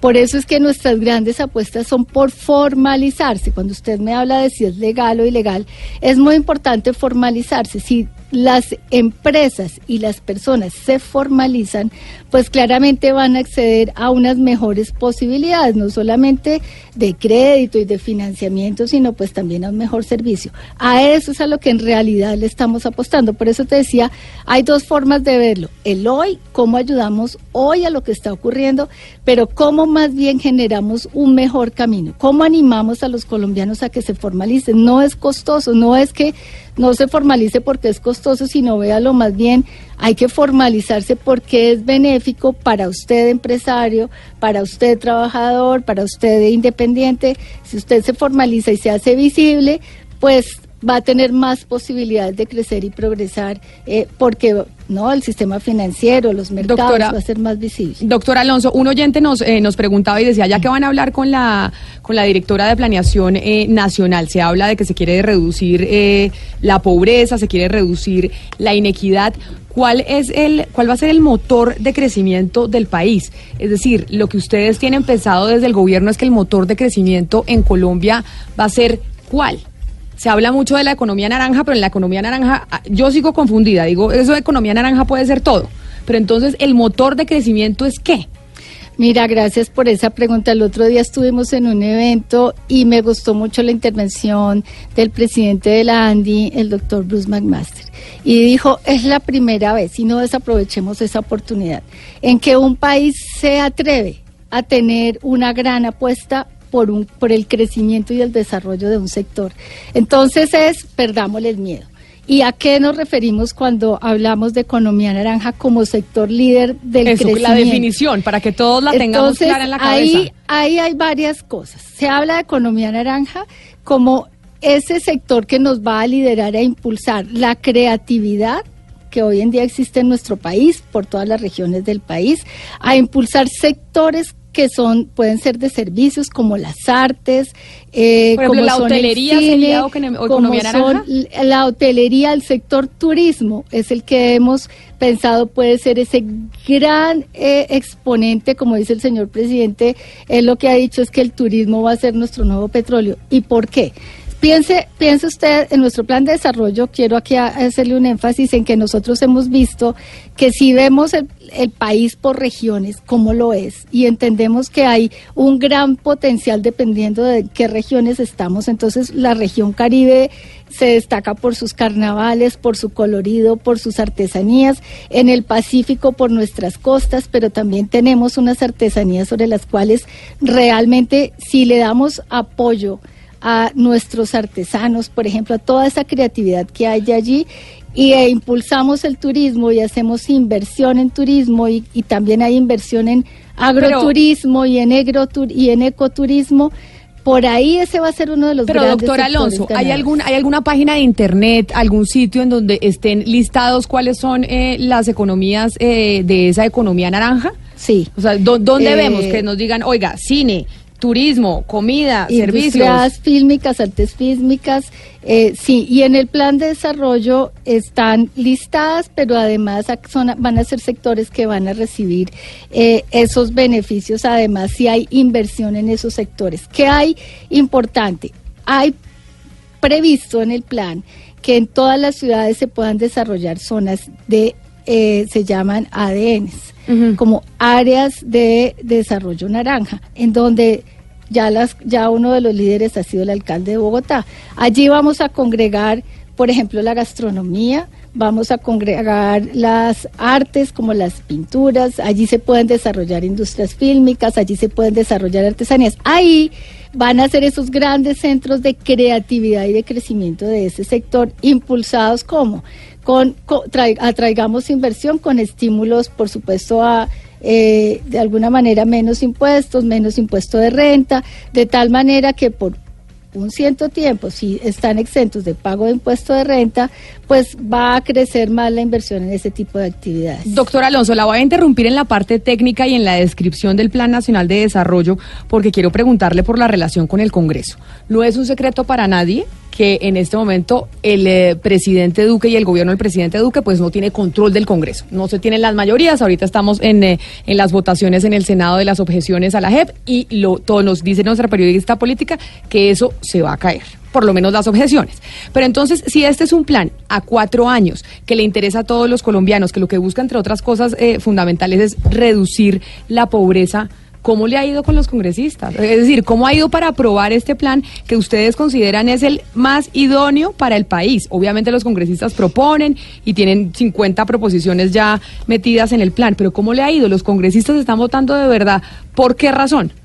Pues Camila, mira, gracias por la pregunta. El plan de desarrollo creo que es una oportunidad para todos, ¿no? Para el gobierno, para los ciudadanos y también para el Congreso. La forma como muestran su gestión, la forma como realmente pueden trabajar por, su, por el desarrollo de su región es impulsando esa visión del desarrollo regional en el plan de desarrollo. Y como este plan tiene ese enfoque regional, territorial, pues es muy atractivo trabajar ellos con nosotros. Desde el 7 de febrero, el plan de desarrollo inició ese trabajo.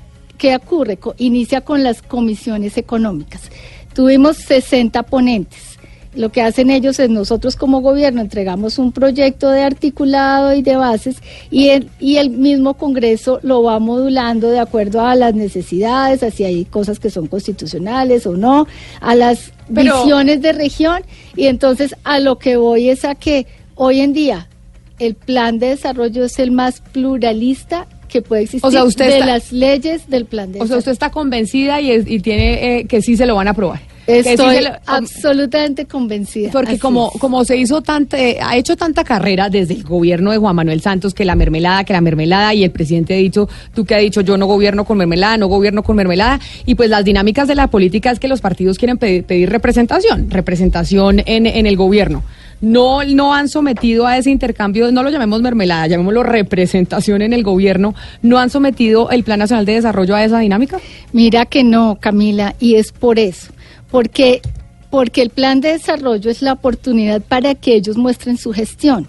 Entonces, ellos lo que sí han hecho es venir a las mesas de trabajo del Congreso y que dicen, necesitamos que por favor discutamos estos proyectos que son importantes para mi región, o las vías, o las escuelas, o los hospitales, que son esa visión de región que ellos tienen, eso es lo que pueden hacer de la mano con el gobierno nacional. Es el mejor ejemplo de que el gobierno y el Congreso pueden trabajar juntos hacia el desarrollo de las regiones apoyados en la gestión que el Congreso tiene, porque ellos tienen esa visión de región que nosotros, si bien hicimos un trabajo de socialización, de construcción del plan de desarrollo desde las regiones, yo fui por todos los departamentos del país, en todos los departamentos del país tuve el acompañamiento de la respectiva bancada de la región y desde, desde el 8 de agosto, 7 de agosto que nos sentamos a trabajar en la construcción del plan de desarrollo, hemos trabajado de la mano del Congreso.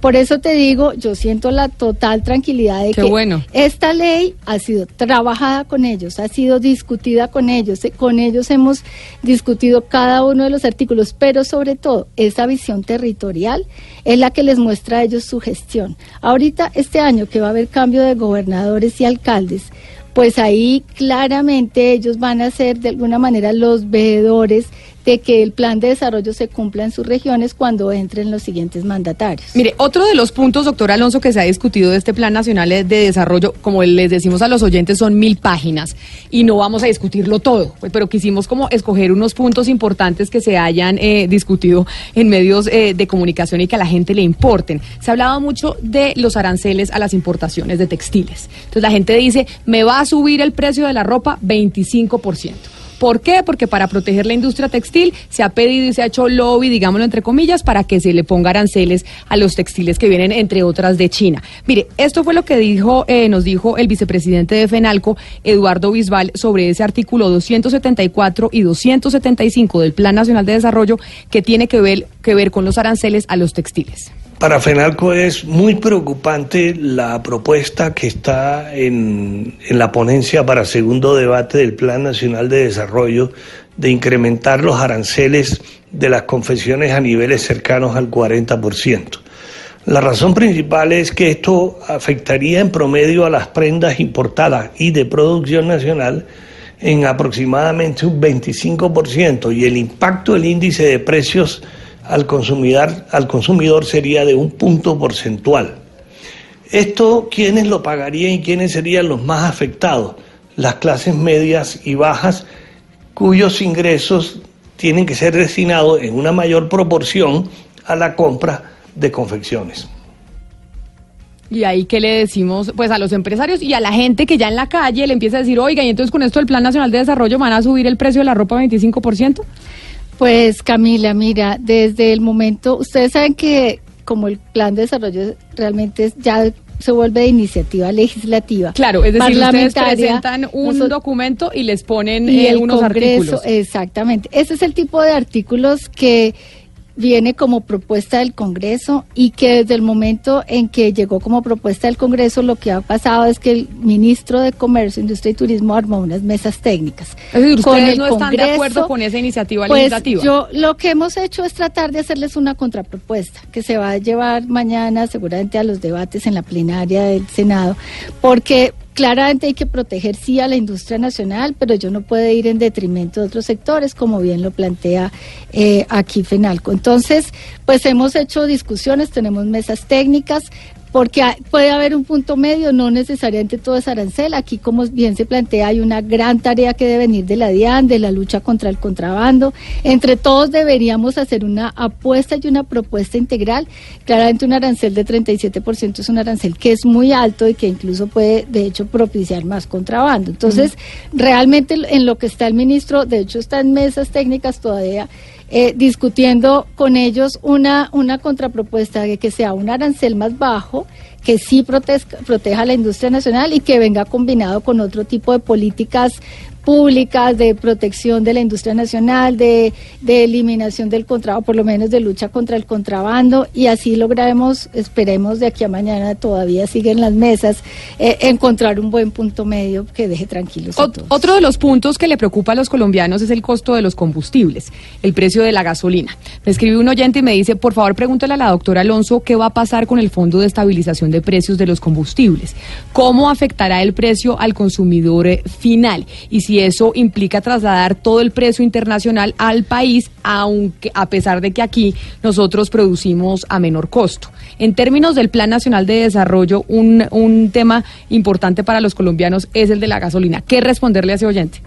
Bueno, en efecto, hoy en día los consumidores finales de gasolina no están sintiendo el efecto de las fluctuaciones de los precios internacionales. ¿Por qué? Porque el gobierno nacional está asumiendo de alguna manera un subsidio. Es decir, cuando el precio afuera está subiendo mucho, hay un mecanismo estabilizador, es una fórmula, es una cosa muy técnica, que hace que el gobierno nacional asuma un diferencial para que al consumidor final no le llegue el, el precio, eh, el alza en el precio internacional. Eso le está generando un costo muy alto al fisco nacional.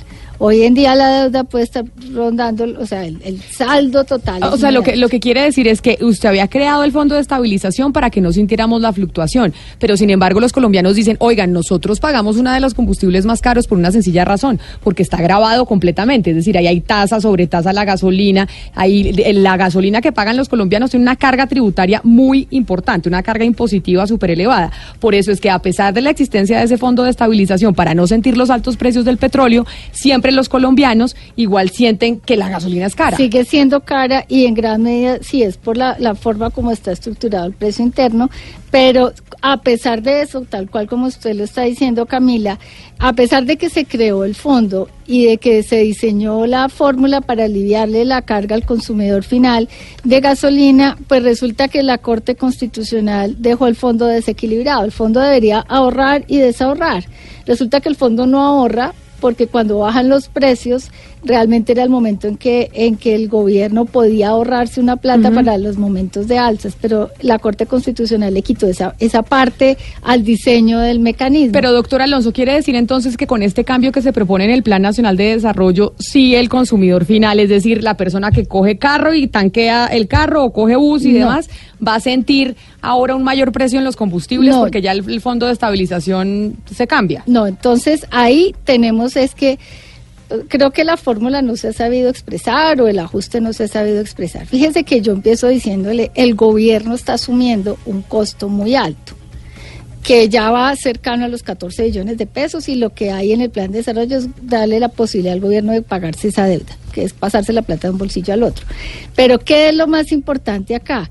Lo que está previsto es que si está incurriendo gobierno en un costo fiscal para evitar que al consumidor se le suba tanto el precio, lo que está haciendo es, vea, va, tiene que rediseñar toda la fórmula, como usted misma lo expresó hace un momento, y eso que se llama bajarle el impuesto, en realidad es, si le bajáramos el impuesto, el gobierno estaría incurriendo en un costo, ¿no? Porque entonces si bajo el IVA del 19 al 5, que alguien tiene que suplir ese costo. Imagínese que sea el fondo de estabilización. Lo que está haciendo el gobierno es pues generando un espacio para él no tener que poner más plata, sino que esa plata venga de, de esa bajada del impuesto. Yo sé que es muy difícil de explicar, es muy difícil de entender, pero lo que está planteado aquí como una baja en el IVA, en realidad es un reajuste en la fórmula del precio a los combustibles que el, al consumidor final no le tiene que afectar. Lo que tiene es que O generar... sea, le bajan, para hacerlo claro, le bajan el impuesto del 19% al 5% del IVA, eliminan el fondo de estabilización, es decir, no va a haber estabilización y la fluctuación de los precios del petróleo lo asume el consumidor con el beneficio de que le bajan del 19 al 5% el impuesto. En principio, como está previsto, es que al consumidor no le pase nada, que él siga recibiendo el precio como lo está viendo y que el gobierno nacional asume, sí sigue asumiendo un costo, pero ya tiene un origen distinto, digamos. Yo creo que lo que tiene que hacerse, que es lo que hay que anunciar, es una, una- un rediseño de todo el mecanismo. Por ahora ese es solamente un paso, pero eso no es lo que es importante aquí para el consumidor es que este es un mecanismo de eh, de alguna manera de aclarar las cuentas fiscales más que de aliviarle el precio al consumidor final. Eso es lo que hay detrás y, y eso es importante que los consumidores lo entiendan. Mire, así como el Plan Nacional de Desarrollo tuvo un origen regional y que se socializó en las regiones, este también es el origen de este programa. Somos un programa regional.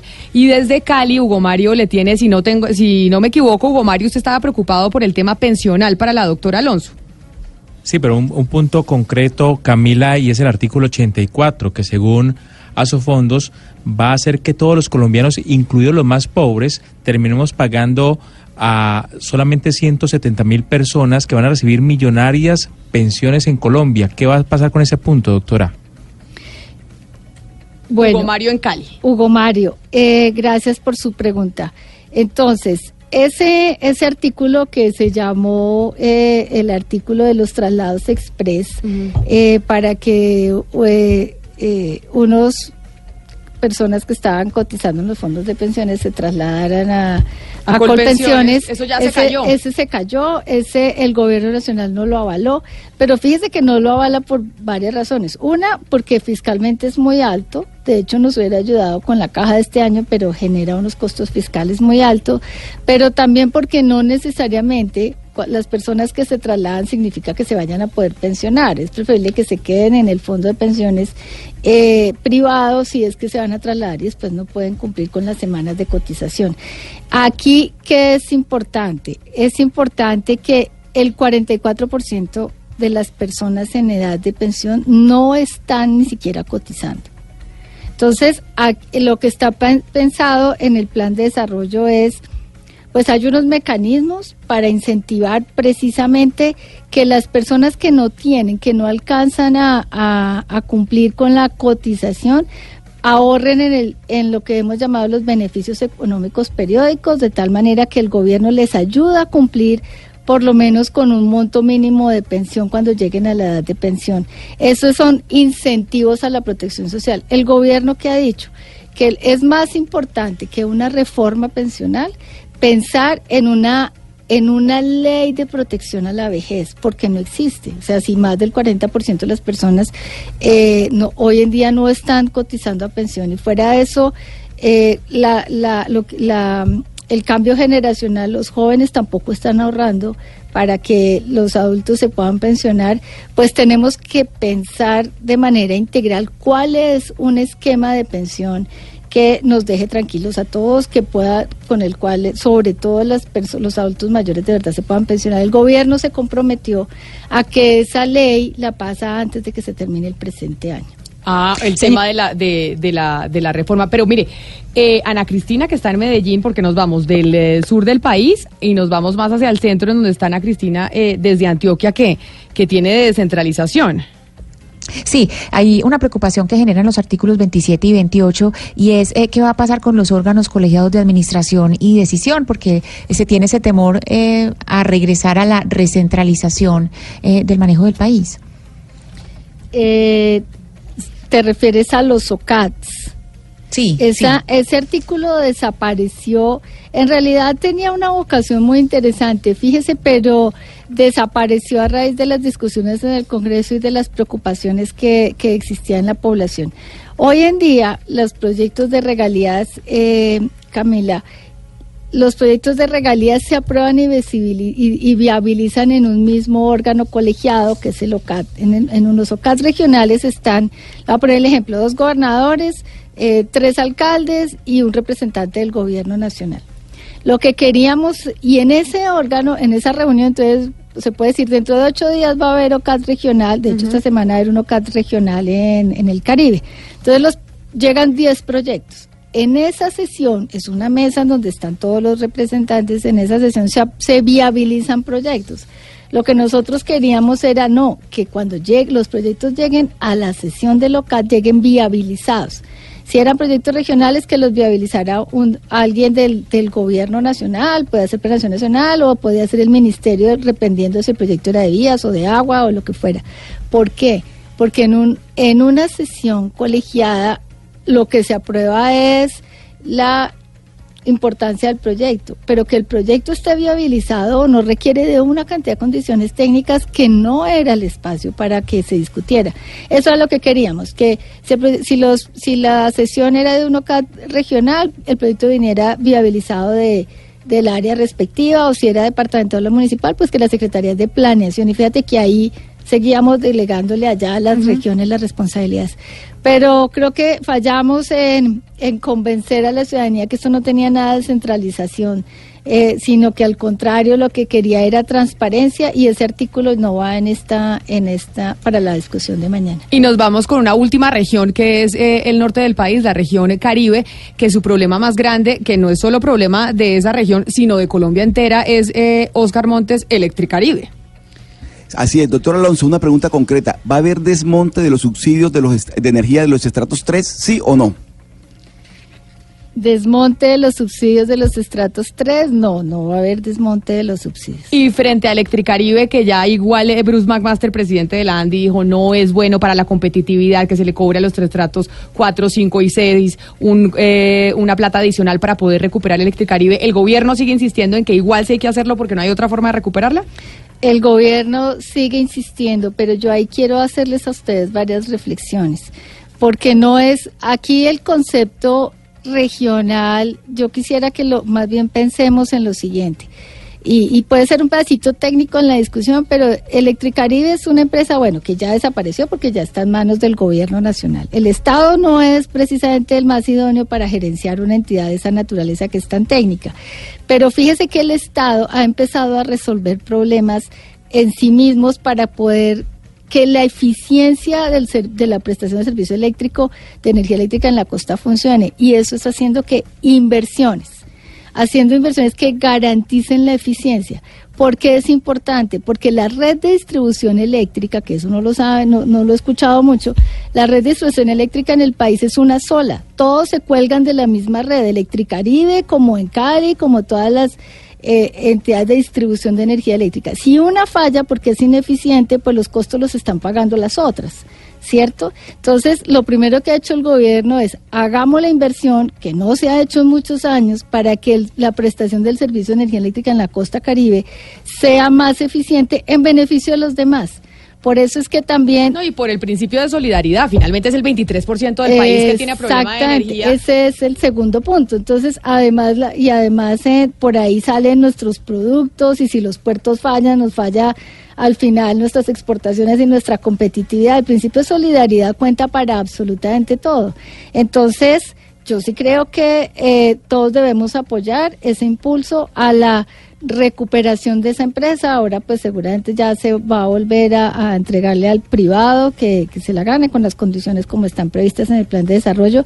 Pero pues sí, como tú lo dices, al final el principio de solidaridad cuenta y esto es en beneficio de todos los colombianos. Doctor Alonso, yo me quedaría media hora más hablando con usted. Teníamos muchos temas preparados para, para preguntarlo, pero lamentablemente ya le estamos robando tiempo a nuestros compañeros eh, de Meridiano Blue. Así que muchas gracias por haber venido a haber hablado con, a ver, hablar con nosotros para explicarnos este Plan Nacional de Desarrollo que es complejo, pero que es importante que la ciudadanía empiece a entender un poco de qué se trata lo que están discutiendo en el Congreso. Así es, Camila, yo te agradezco mucho la invitación. De hecho, si tú me vuelves a invitar cuando ya esté aprobado Aquí la el invito, plan, pero me llega aquí puntual. vuelvo y prometo que llego puntual para que tengamos más tiempo y que podamos resolver más inquietudes de toda tu audiencia. Ahí le, le entrego eh, ya las riendas de, de este carro, don Ricardo Ospina, que llegan eh, con eh, Meridiano. possível